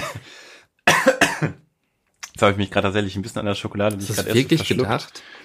Ja, weil ja nachdem ähm, Lupin den Dementor weggeschickt hat, gibt er ihm und Harry wieder zu sich kommt, Ja, weil das gibt er ihm ja macht. gibt er ihm ja ein Stück Schokolade. Aber niemand denkt, dass es gesund ist. Ich war 13. das Ja, wusste das, ich nein, schon. das weiß man. Eigentlich müsste man das wissen. Das Heiko. weiß man eigentlich, ja. Ich da, Das also ist jetzt schon ein bisschen blöd, Eiko.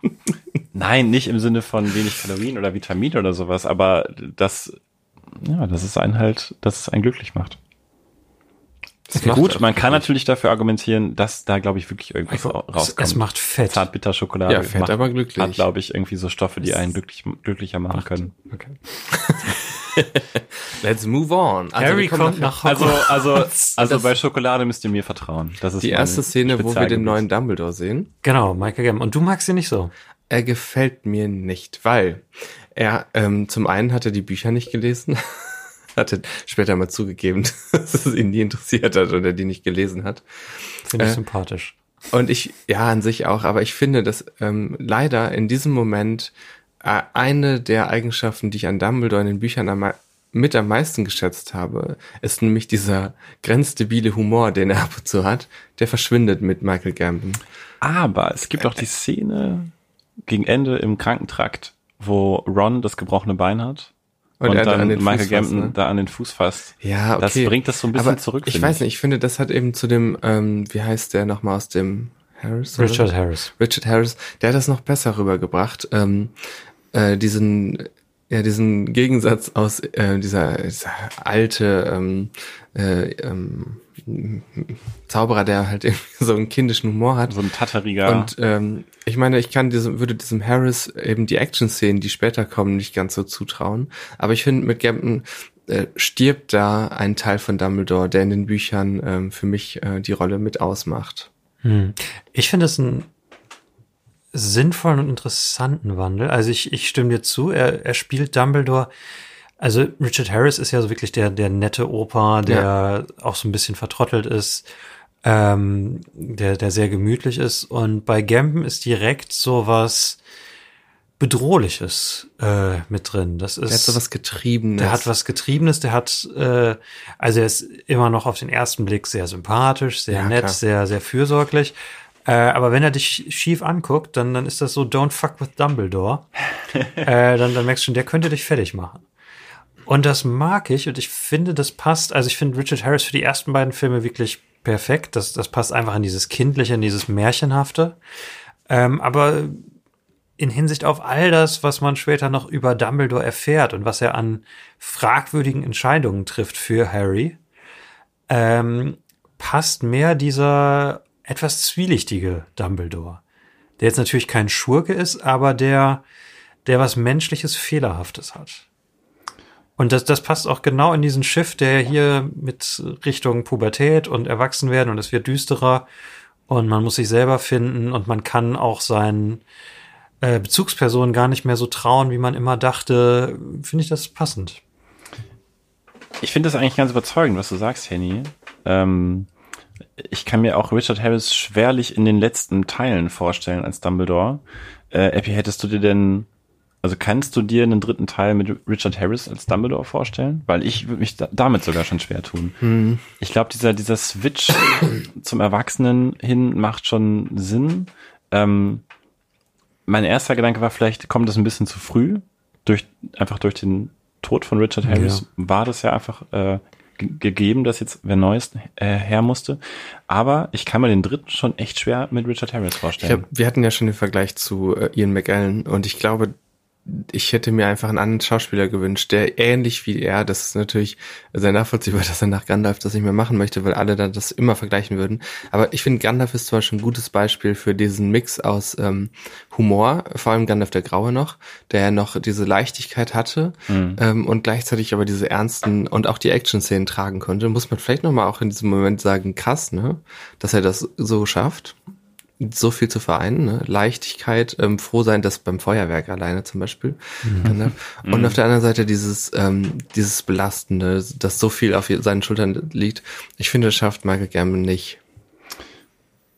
Bis zu dem bis zu den letzten äh, vier, fünf Worten mhm. gehe ich voll mit. Ich ja, auch. Ja. Also genau mit der Einschränkung. ich ja. finde, ja klar, ähm, ja, ich hätte mir einen anderen Cast gewünscht, das ist glaube ich auch Vielleicht ist das sogar einer der wenigen ähm, mit Casts, wo ich unzufrieden bin. Quirrell hm. und Dumbledore. Ansonsten. Hm. Könnten eine okay, Liste machen. Interessant, ja. ja. Bei der Szene finde ich übrigens ähm, richtig witzig. Dumbledore stellt dann ja äh, Lupin vor als neuen Teacher äh, of the Defense of the Dark Art und sagt dann Good luck. Ja, ja. Foreshadowing. Einfach weil für diejenigen, die das jetzt vielleicht nicht ähm, ganz auf dem Schirm haben, weil ja jedes Jahr eigentlich immer mhm. irgendwas mit denen passiert. Seit Lord Voldemort die Stelle ähm, antreten wollte und ihm äh, gesagt wurde, er würde sie nicht bekommen, ist es passiert. Also das heißt, ist das Kanon? Ja, das ist Echt? Kanon, ja. Seitdem. Das heißt also irgendwie seit, äh, ja. Hm. ja. Wie lange ist das dann her? 20 Jahre oder sowas, glaube ich. Möglich. Ja, ja ich glaube, die, die Geschehnisse sind ja alle so Mitte, Ende der 90er. Ja. Das ist sowieso immer das Witzige. Das sind, ähm, als die Bücher rauskamen, waren das quasi schon Historienfilme über die 90er. ich mhm. habe da letztens auch drüber nachgedacht, dass ich es irgendwie merkwürdig finde, Bücher, also dass diese Bücher rauskamen und die Geschehnisse schon zurücklagen. Mhm. Aber andererseits, wenn Rowling schon angibt, wann das passiert, hätte es sich für mich auch komisch angefühlt, wenn er gestanden hätte im Jahre 2042 oder sowas. Hm. Das, ja, das sowieso nicht. Das sind ja Gegenwartsromane. Ja, genau. Aber, aber dann macht es wieder Sinn. Also was hm. hätte sie sonst schreiben sollen? Ich meine, es befreit einen auch so ein bisschen, dass die, die Geschehnisse sind ja von 1990 bis 97 äh, in Universe. Okay. Äh, es befreit einen ja auch so ein bisschen vor der technischen Revolution, die so um die Jahrtausendwende kam, weil du kannst eigentlich, was ja oft so als äh, als Vorwurf gegen die Serie, warum benutzen die kein Handy, warum machen die das und das nicht? Ja, gibt's noch nicht. Hm, Aber 90er. ich finde es halt auch spannend, dass sie es überhaupt macht. Dass ja. sie überhaupt dem ganzen Jahresangaben äh, als Stempel ja. Hm. versetzt. Hätte sie ja eigentlich nicht machen müssen. Das stimmt. Hm. Andererseits, klar, Rowling hat immer bei, bei allen Details, äh, über alle Details nachgedacht. Ähm, und wahrscheinlich war ihr das auch einfach wichtig für sich selbst, um sich das zu vergegenwärtigen und ähm, warum das dann nicht irgendwie in Interviews oder was auch immer einbauen. zack, ist es Kanon. Jetzt fällt mir ein Gegenbeispiel ein. Ich weiß nicht, ob das uns das was bringt, wenn ich das sage. Äh, aber jetzt habe ich es schon angeteasert. Ähm, und zwar im Sinne von Rowling hat drüber nachgedacht. Es gibt einen sehr berüchtigten berühmt-berüchtigten Tweet von ihr, wo sie als Kanon stellt, ähm, Hogwarts hatte keine Toiletten bis ins 19. Jahrhundert. weil die Leute das einfach wegzaubern konnten. Okay.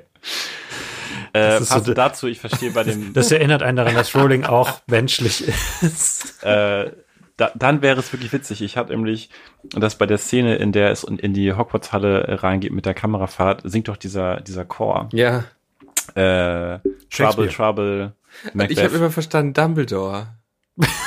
also irgendwie Echt? Double Trouble oder irgendwie so. Ich, so. immer, ich dachte du- immer, die singen Dumbledore. Weil ich hab- verstanden, dass da ein Chor ist und die singen Ja. einfach Dumbledore, Dumbledore. Ja, das sich für mich immer an wie Dumbledore. Ich habe jedenfalls äh, so verstanden diesmal ähm, Trouble, Trouble, Toilet Trouble. Und das würde zu dem Zauber passen, den sie dann anwenden muss. Original-Lyrics sind Double, Double, Toil and Trouble, Fire, Burn and Cauldron Bubble. Das ist eine William Shakespeare-Anspielung. ist. Das sind die Hexen aus Macbeth, äh, die, die diesen Monolog halten und da ist es als Lied umgedichtet. Aber warum? Also warum genau dieses Lied? Da, Alphonse Gouron hat sich das überlegt. Weil Danke, es, Epi, aber warum? Dass ich das Ja, also die Idee die kam stammt tatsächlich von ihm. Äh, ähm, und ich weiß gar nicht. Achso, Wisst ihr's? soll das stehen? Einfach Äh, wegen der ich meine, Atmosphäre. es- Es hat ja schon einen sehr unheil. ja. Es ist eine der, der frühesten Atmosphäre. Erwähnungen von Hexen in der britischen Literatur, vielleicht sogar die, wenn wir wirklich von, von aufgeschriebenem Wort gehen, vielleicht die erste. Vielleicht lehne ich mich damit jetzt ein bisschen weit aus dem Fenster, aber Romane gab es ja erst später und ich, Hm. mir fällt jetzt kein berühmtes Stück davor ein, wo auch Hexen drinne vorkommen. Ich meine, Ähm. das wird auch später nochmal aufgegriffen, Shakespeare. Es gibt noch eine Szene, die aufgegriffen Ist ist. es nicht, In diesem Film, nicht oder? Macbeth? Bei Harry Potter insgesamt. Jetzt, nee, im dritten Teil jetzt. okay, ne, das weiß ich nicht. Also Coron hatte halt so ein paar seltsame Sachen. Ne? Er wollte ja auch ähm, kleine Menschen einführen in der Hogwarts-Welt, die so, also so Däumlinge quasi, die über die Klaviertasten laufen und so. und Rowling hat ein Veto eingelegt und hat gesagt, nein, in dieser Welt gibt's sowas Aber nicht. er hat äh, die jamaikanischen Schrumpfköpfe durchge durchgekriegt. Ähm, kurze, kurzer Einschub nach dieser Szene mit Dumbledore. Ähm, danach wird sehr episodenhaft, das können wir, glaube ich, sehr schnell zusammenfassen. Äh, aber eine kleine Szene, die ich noch erwähnen möchte, ist diese kurze Szene im Gryffindor-Gemeinschaftsraum, wo die äh, Jungs alle miteinander äh, quasi am Rumalbern sind und diese, diese Süßigkeit essen, die ihnen so Tierlaute Ja. entweichen lässt. Und es ist einfach, es sind nur 30 Sekunden, aber es ist so eine schöne Ja. Szene, die nicht im Buch ist, aber die total viel Atmosphäre bringt. Und das erstmal dieses Gryffindor-Gemeinschaftsgefühl auch wirklich in den Film quasi Ja. in den Fokus rückt Mhm, und, und so ja. Dean Thomas mehr als, als einen ähm, hochgestochenen Nebendarsteller macht, äh, daraus macht. Fand ich auch super, wollte ich auch positiv hervorheben. Mhm. Ja. Ja. Dann kommen jetzt drei Klassenraumszenen, die alle ähm, ziemlich gut sind, die so ein bisschen das, was im zweiten Teil fehlte, äh, so ausgleichen. Also es ist wirklich mit Drive. Man hat eine Stunde bei Hagrid, eine Stunde bei Lupin und eine ja. Stunde bei Trelawney. In jeder Stunde passiert auch was Wichtiges.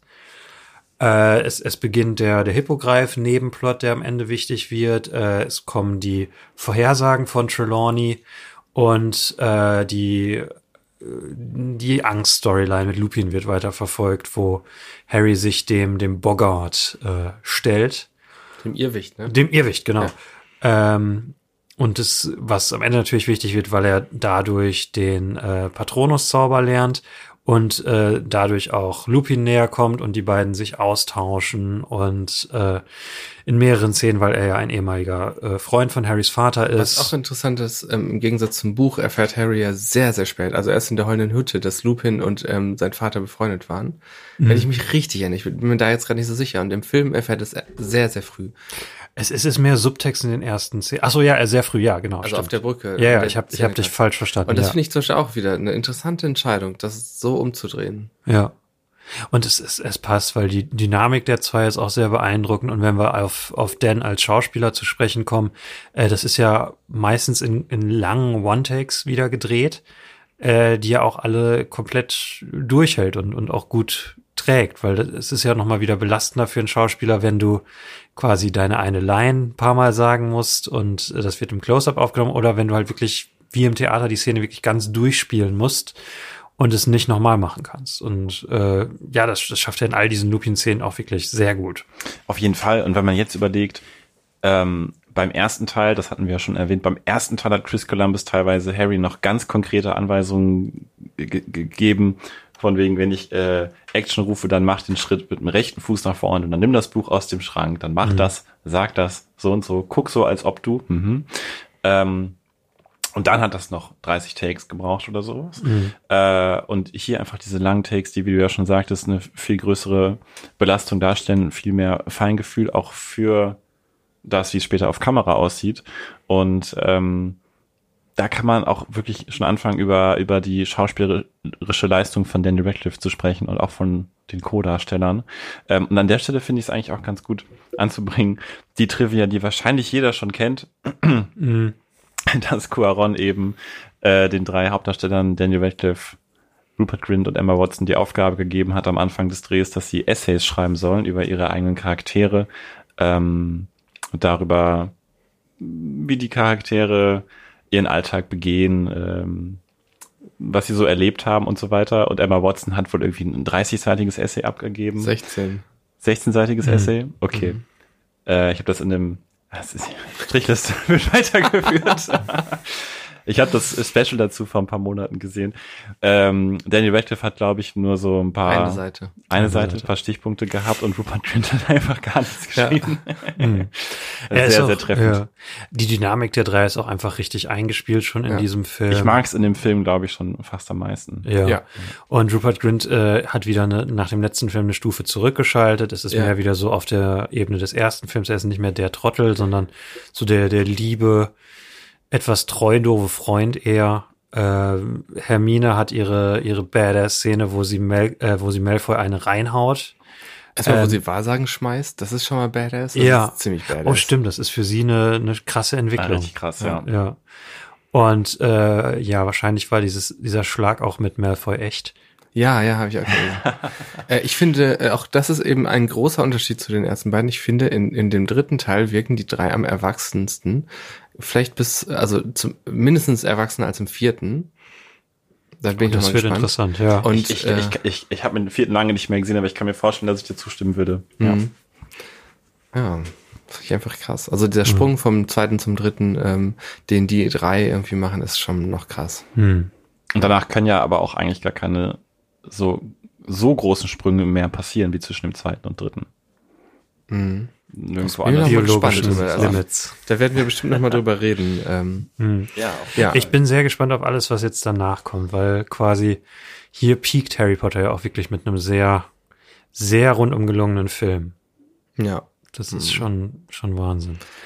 Ähm, ja, zu diesem ganzen wir Hogwarts. Sehr, wir sind sehr positiv heute. Ja, ja es ist Aber einfach, es ist einfach ein toller Film. Also bis jetzt ist es der beste Film, den wir hier im Podcast besprochen haben. Ja. Also ich glaube, das ja, ist, das steht außer Frage. Ja, auf jeden ich Fall. Ich weiß nicht, ob es mein Lieblings Harry Potter ist, aber es ist, glaube ich, ohne Frage der mit der besten Regie. Habt ihr denn eigentlich noch irgendwie was Kontroverses? Irgendwie? Nö, ich, ich habe jetzt nur noch mehr Lob. Also äh, im, im ganzen, also die, die zwei großen Sachen, die jetzt ja noch kommen, wir können jetzt quasi diesen Hogwarts-Teil abschließen und dann ist ja auch schon sehr schnell im Film das Finale hm. äh, beziehungsweise die zwei Finales mit der Zeitreise. Ähm, Im ah, Hogwarts-Teil finde ich nur noch erwähnenswert, wie äh, wie Cuaron es schafft, dass ähm, wie, wie viel lebendiger es in diesem Film wirkt als in den zwei Filmen davor. Wie er auch quasi die Geografie dieses Ortes viel klarer macht und, und viel mehr einbindet. Die Orte hängen durch die Kamerafahrten ja auch genau. viel mehr zusammen ja. als in den ersten beiden. Filmen. Genau, und, und wie er es auch dadurch erweitert, dass es nicht mehr nur im Studio gedreht wird, sondern auch äh, on Location, dass er quasi durch CGI und Modelle und alles eine, eine sehr gelungene ähm, Zusammenwirkung von, von Location-Shootings äh, in Schottland und den, den Sets, die es gibt, äh, findet, was ist nochmal viel, es, es wirkt einfach belebter in diesem Film. Es, es wirkt mehr wie so ein Ort, wo du reingehen könntest und nicht nur so wie so ein, die ersten beiden Filme wirken mehr so wie so ein, so ein Freizeitpark, der bestimmt richtig viel Spaß macht, äh, mhm. den zu besuchen. Und hier wirkt es wie eine lebendige Welt, wo du, wo du dich drin bewegen könntest. Das finde ich wirklich eine, noch mehr Positives, eine wirklich gelungene Beschreibung. Ja, die ersten beiden fühlen sich wirklich an, eigentlich wie ein Freizeitpark. Also wie ein sehr schöner Freizeitpark, aber ja. Nee, nicht so lebendig. Auch, dass er quasi den ganzen Schauspielern erlaubt hat, ihre Klamotten, normale Klamotten zu Ja. tragen, ihre Mhm. Uniform nicht so, so stramm zu tragen. Und die Krawatten irgendwie ganz sch- schräg gebunden und so. Ja. Ja, ja, auf jeden Fall. Die Sets waren auch toll, fand ich, ähm, weil ich fand, die wirken teilweise wie Studio, also zum Beispiel die Szene am See. Die Bäume im Hintergrund wirkten total künstlich, aber auf so eine märchenhafte Art, so dass mich das an so alte Märchenfilme erinnert hat. Das fand ich richtig gut. Deswegen deine Frage vom Anfang mit den Märchen, ob das noch ein Märchen ist? ja, genau. Ich bin wirklich absolut gar kein Märchenexperte. äh, meine Freundin äh, sagt auch immer, dass ich zu wenig über Märchen weiß. Ich würde sagen, es, es hört, es hat noch Märchenwurzeln, aber es hört auf, ein Märchen zu sein, weil es wirklich, ich meine, es beginnt ja jetzt quasi auch die Pubertätstrilogie bei Harry Potter. Vom dritten bis zum fünften Teil. Pubertätstrilogie. Ich nenne das einfach so. Ich weiß nicht, ob es wirklich eine Trilogie Und was ist. ist die danach dann? Äh, das weiß ich noch nicht. 6. Da bis 7.2. Ja, okay. sage ich, wenn wir da sind. Ich glaube, es passt, ja. Aber nein, also diese, was wir schon gesagt hatten, diese Teenie-Wut, die Harry hat, dieses Oh. Verwirrte, dieses, äh, man wird von, von seinen Vorbildern enttäuscht, äh, man versucht rauszufinden, wer waren meine Eltern, was, wer bin ich, was ist meine Identität. Ich finde, was hier auch thematisch ähm, nochmal aufgegriffen wird, ist das, was wir schon im ersten Teil besprochen haben. Ähm, welche Leute sind böse? Sind es die, die böse aussehen? Ne, wir hatten ja im Hm. ersten Teil zum Beispiel äh, Quirrell ist der Böse. Das haben wir nicht erwartet, weil Quirrell sieht eigentlich gut aus. Stimmt, ja. Also sieht nicht gut aus im Sinne von, oh, sondern im Sinne von, er sieht nicht aus wie ein Böser. Ähm, und hier haben wir ja mit Lupin und mit, mit Sirius Black zwei Charaktere, äh, bei denen ähm, man vom Äußeren äh, vielleicht sich teilweise nicht ganz sicher sein kann. Ich sage jetzt auch Lupin wegen Den- der soll- Szene später. Sollen wir einfach direkt zu der Szene springen, weil ja. Können wir, glaube ich, machen. Ja. Aber, und Ja. der typische Disney-Bösewicht-Code wird hier quasi umgedreht, ne? Hm. La Lass uns einfach schnell den Kontext dafür liefern. Also ähm, der auf einmal taucht Sirius als Hund auf auf den ähm, den Landschaften Hogwarts und schnappt sich Ron, wie es erst aussieht, aber in Wahrheit ist er natürlich nur hinter der Ratte her, hinter Kretze, aka Peter Pettigrew. Äh, Harry und Hermine folgen ihm und dann kommt die Konfrontation in der ähm, der Heulenden heulenden Hütte.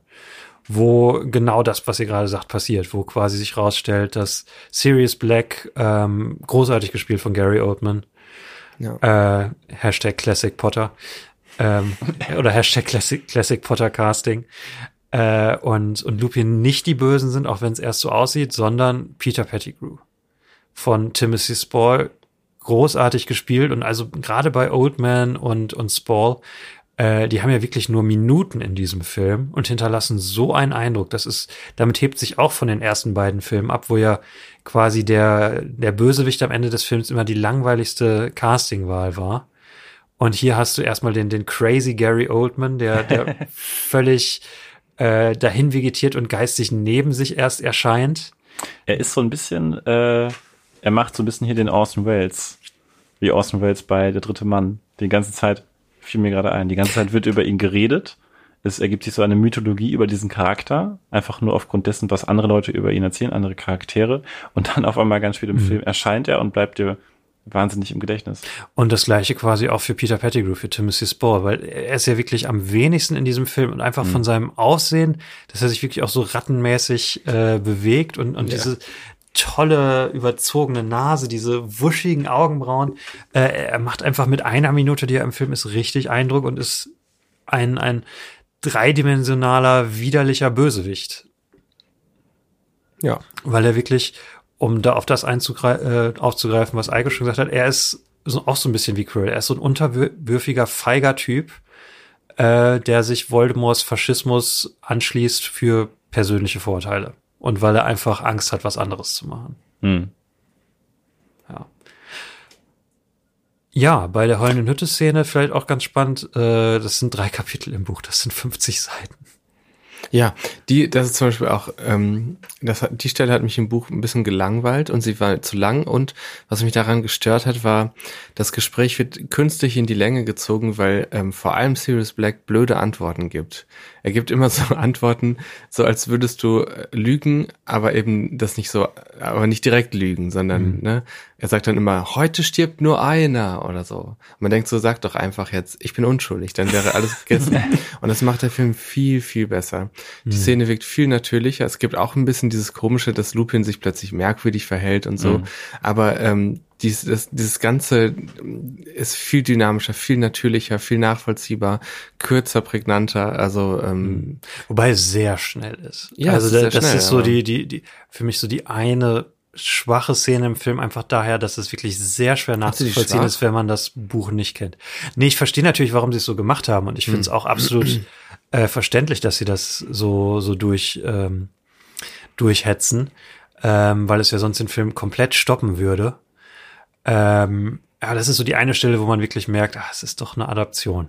Ich fand, ich meine, gut, es ist immer schwierig, wenn man das davor gelesen hat, aber ich fand das wirklich eine ähm, sehr gute Übersetzung von dem Buch und ähm, fand die Geschwindigkeit an der Stelle genau richtig.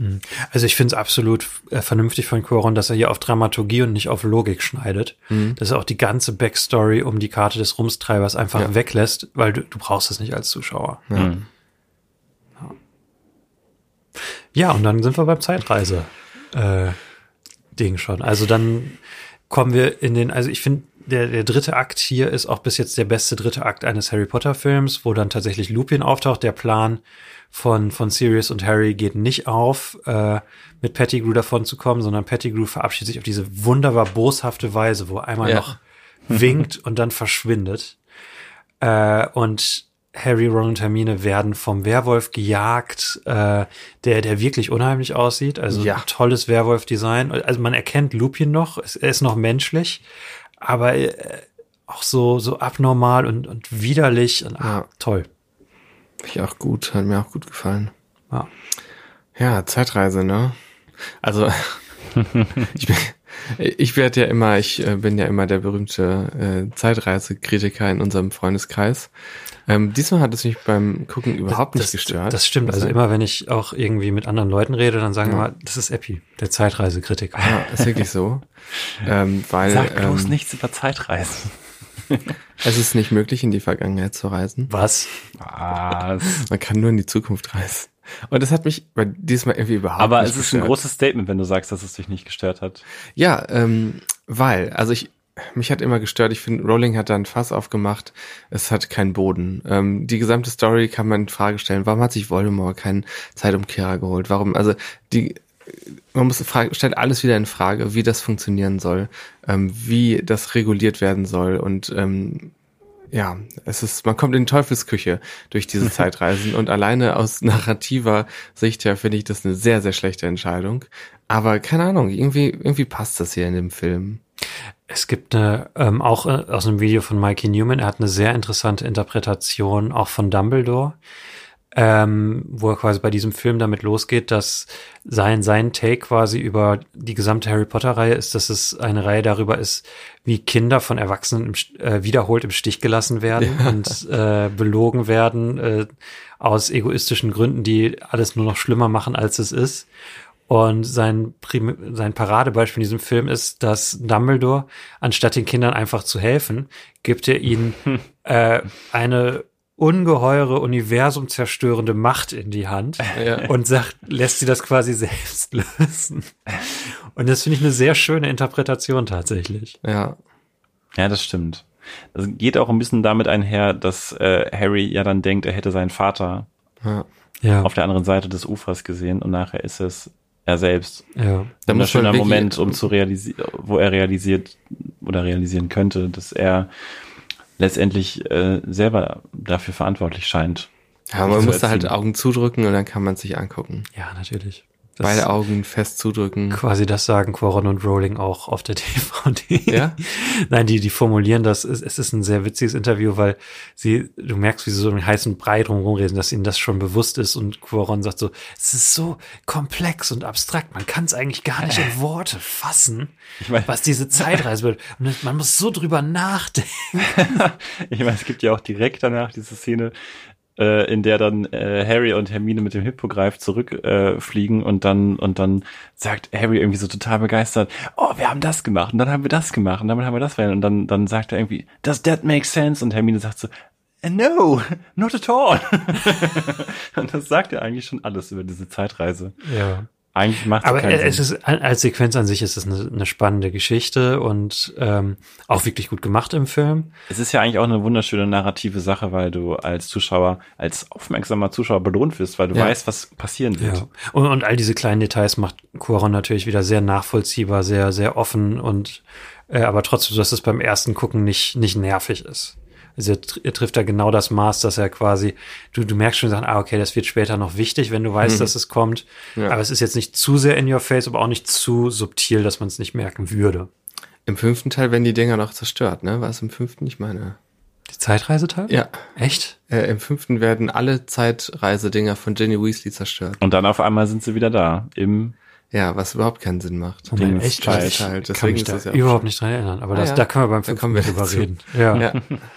Ja, ähm, also wie gesagt, die Zeitreise funktioniert dann tatsächlich, äh, aber nur mit Harry und Hermine, was ich interessant finde, weil das Zweierduo finde ich funktioniert besser als Harry und Ron nur im zweiten Stimmt, Teil. ja, das stimmt. Also auf Dauer würde ich auf Ron nicht verzichten wollen, aber wenn man jetzt diese zwei Filme direkt im Vergleich hat, Harry und Hermine ist, ist eine interessantere Dynamik als nur Harry und Ron. Da, da fehlt nicht so viel. Ron bringt einfach nicht so viel in diese Freundschaft ein. Das Jahr war ein bisschen schwach. Er hat so, ein, so eine Süßigkeit gegessen, hat sich in einen Löwen verwandelt. Das war witzig, aber ansonsten war es Ja. schwach. Bein gebrochen. Äh, ja, und sie, sie schaffen es dann, ähm, Sirius zu retten und äh, quasi die, die Vaterfigur, die Harry gewonnen hat, ist dann doch nicht dem Tode geweiht, äh, obwohl seine Unschuld nicht, äh, nicht geklärt werden kann. Und dann macht der Film die ähm, auch eine der, der besten Entscheidungen, die ich als Kind überhaupt nicht nachvollziehen konnte, jetzt als Erwachsener absolut richtige Entscheidung. Was ja komplett rausgestrichen wurde, ist der Subplot, wo sich Harry, Ron und Hermine streiten, weil Hermine den Feuerblitz, den Harry von Sirius bekommen hat, äh, McGonagall gemeldet hat. Stimmt.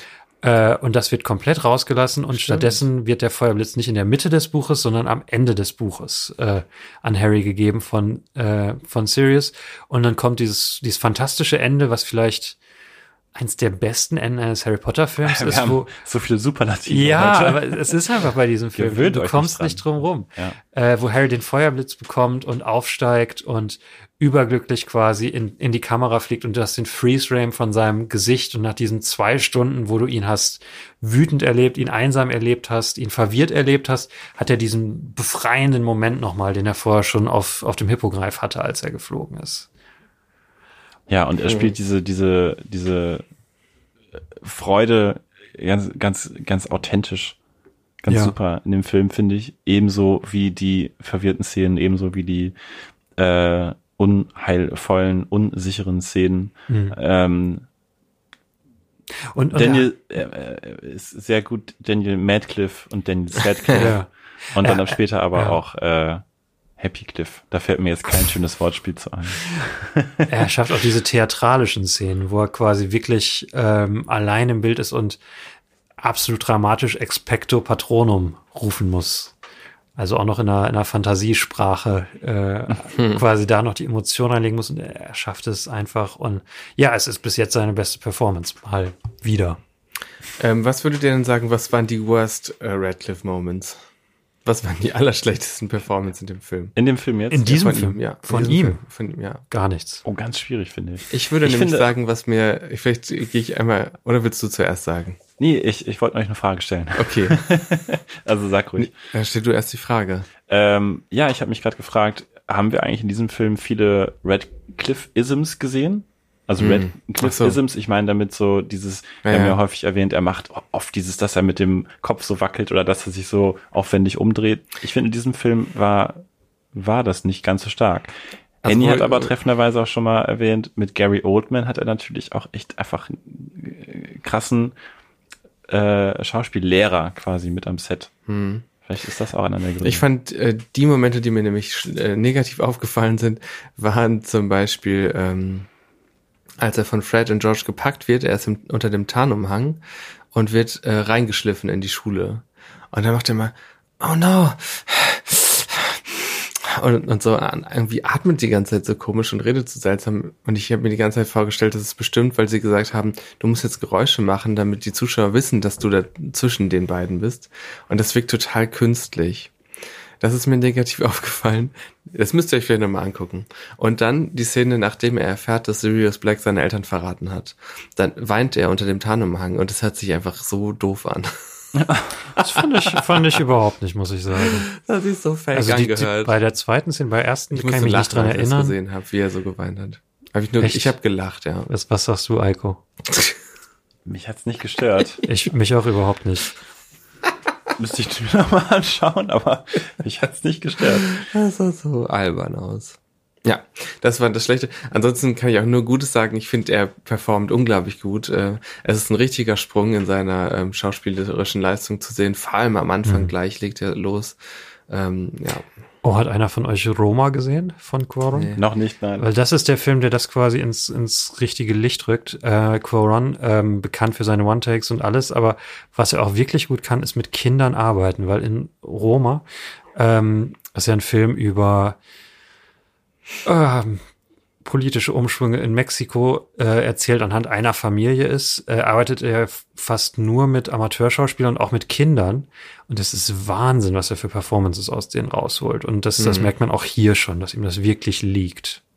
Ich habe gelesen, dass er nachdem die Dreharbeiten abgeschlossen waren und der Film oder der, nachdem der Film rauskam, dass er gesagt hat, diese zwei Jahre, die ich an diesem Film gearbeitet habe, waren so zwei der glücklichsten Jahre in meiner Professur und dass er auch angeboten hatte, eins der späteren Sequels zu machen als Zu Harry Regisseur Potter, und, ja. also von Harry Potter und das hätte ich echt gerne gesehen. echt. Das ist ja, ich, ich weiß tatsächlich bis jetzt immer noch nicht, vielleicht erklärt sich's beim nächsten Teil, warum das nicht zustande gekommen ist, aber noch einen zweiten Quaron Harry Potter, das wäre schon, äh, lass mich so sagen, äh, wenn Quaron einen von den fantastische Tierwesen-Filmen machen würde, wäre das tatsächlich die eine Sache, die mich dazu bringen könnte, das zu gucken.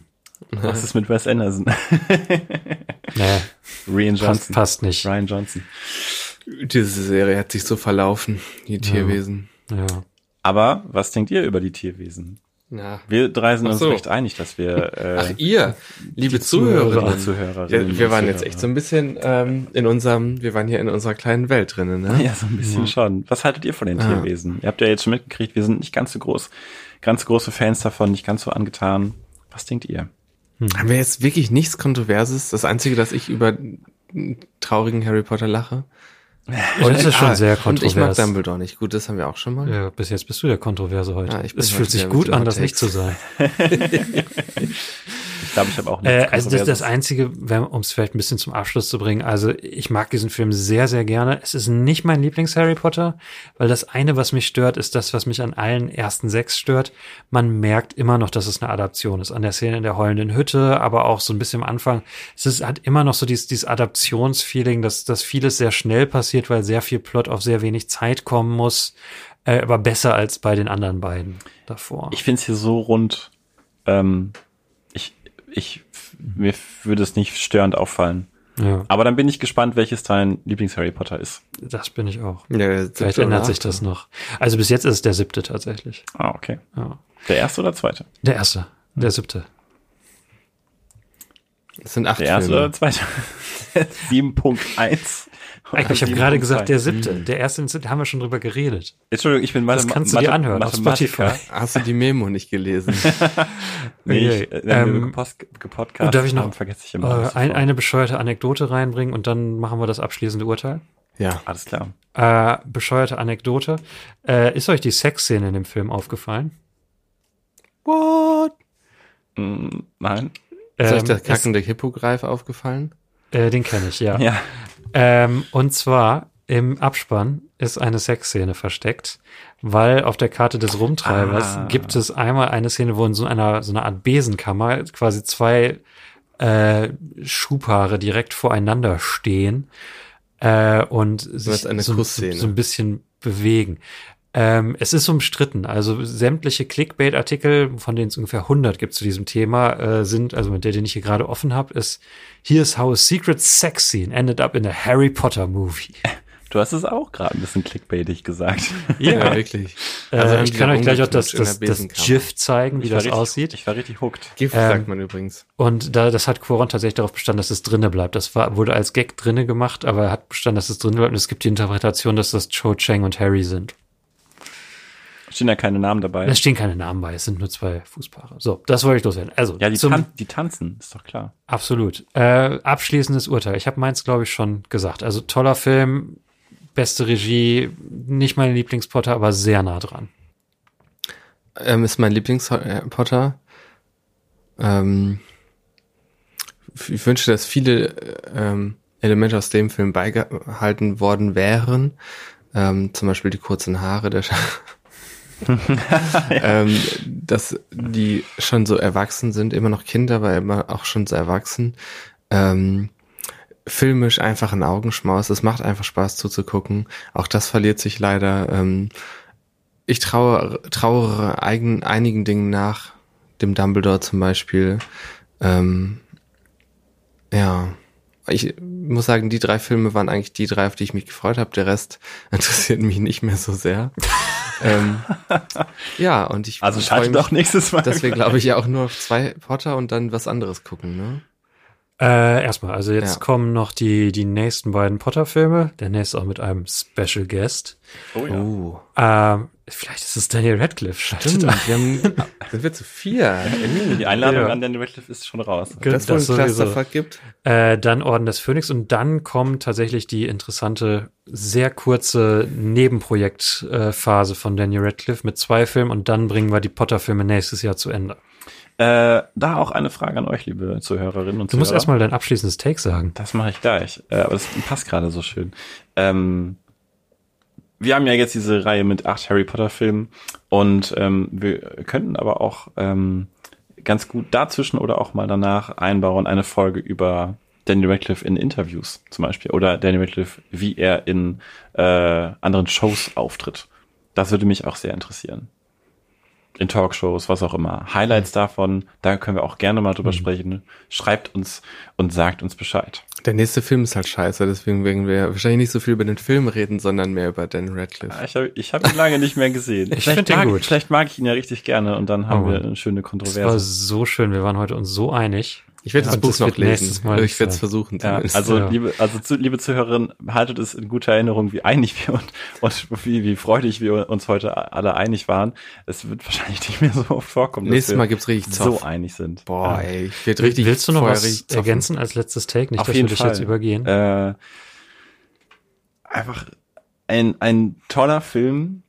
Man muss noch nicht mal sagen, ein toller Harry Potter Film. Es ist einfach ein toller Film.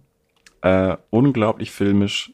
Ein, ein, Lehrwerk, glaube ich, auch für alle Leute, die irgendwas mit Filmen zu tun haben wollen. Sei es Schauspiel, sei es Setdesign, sei es Kameraarbeit, Regie.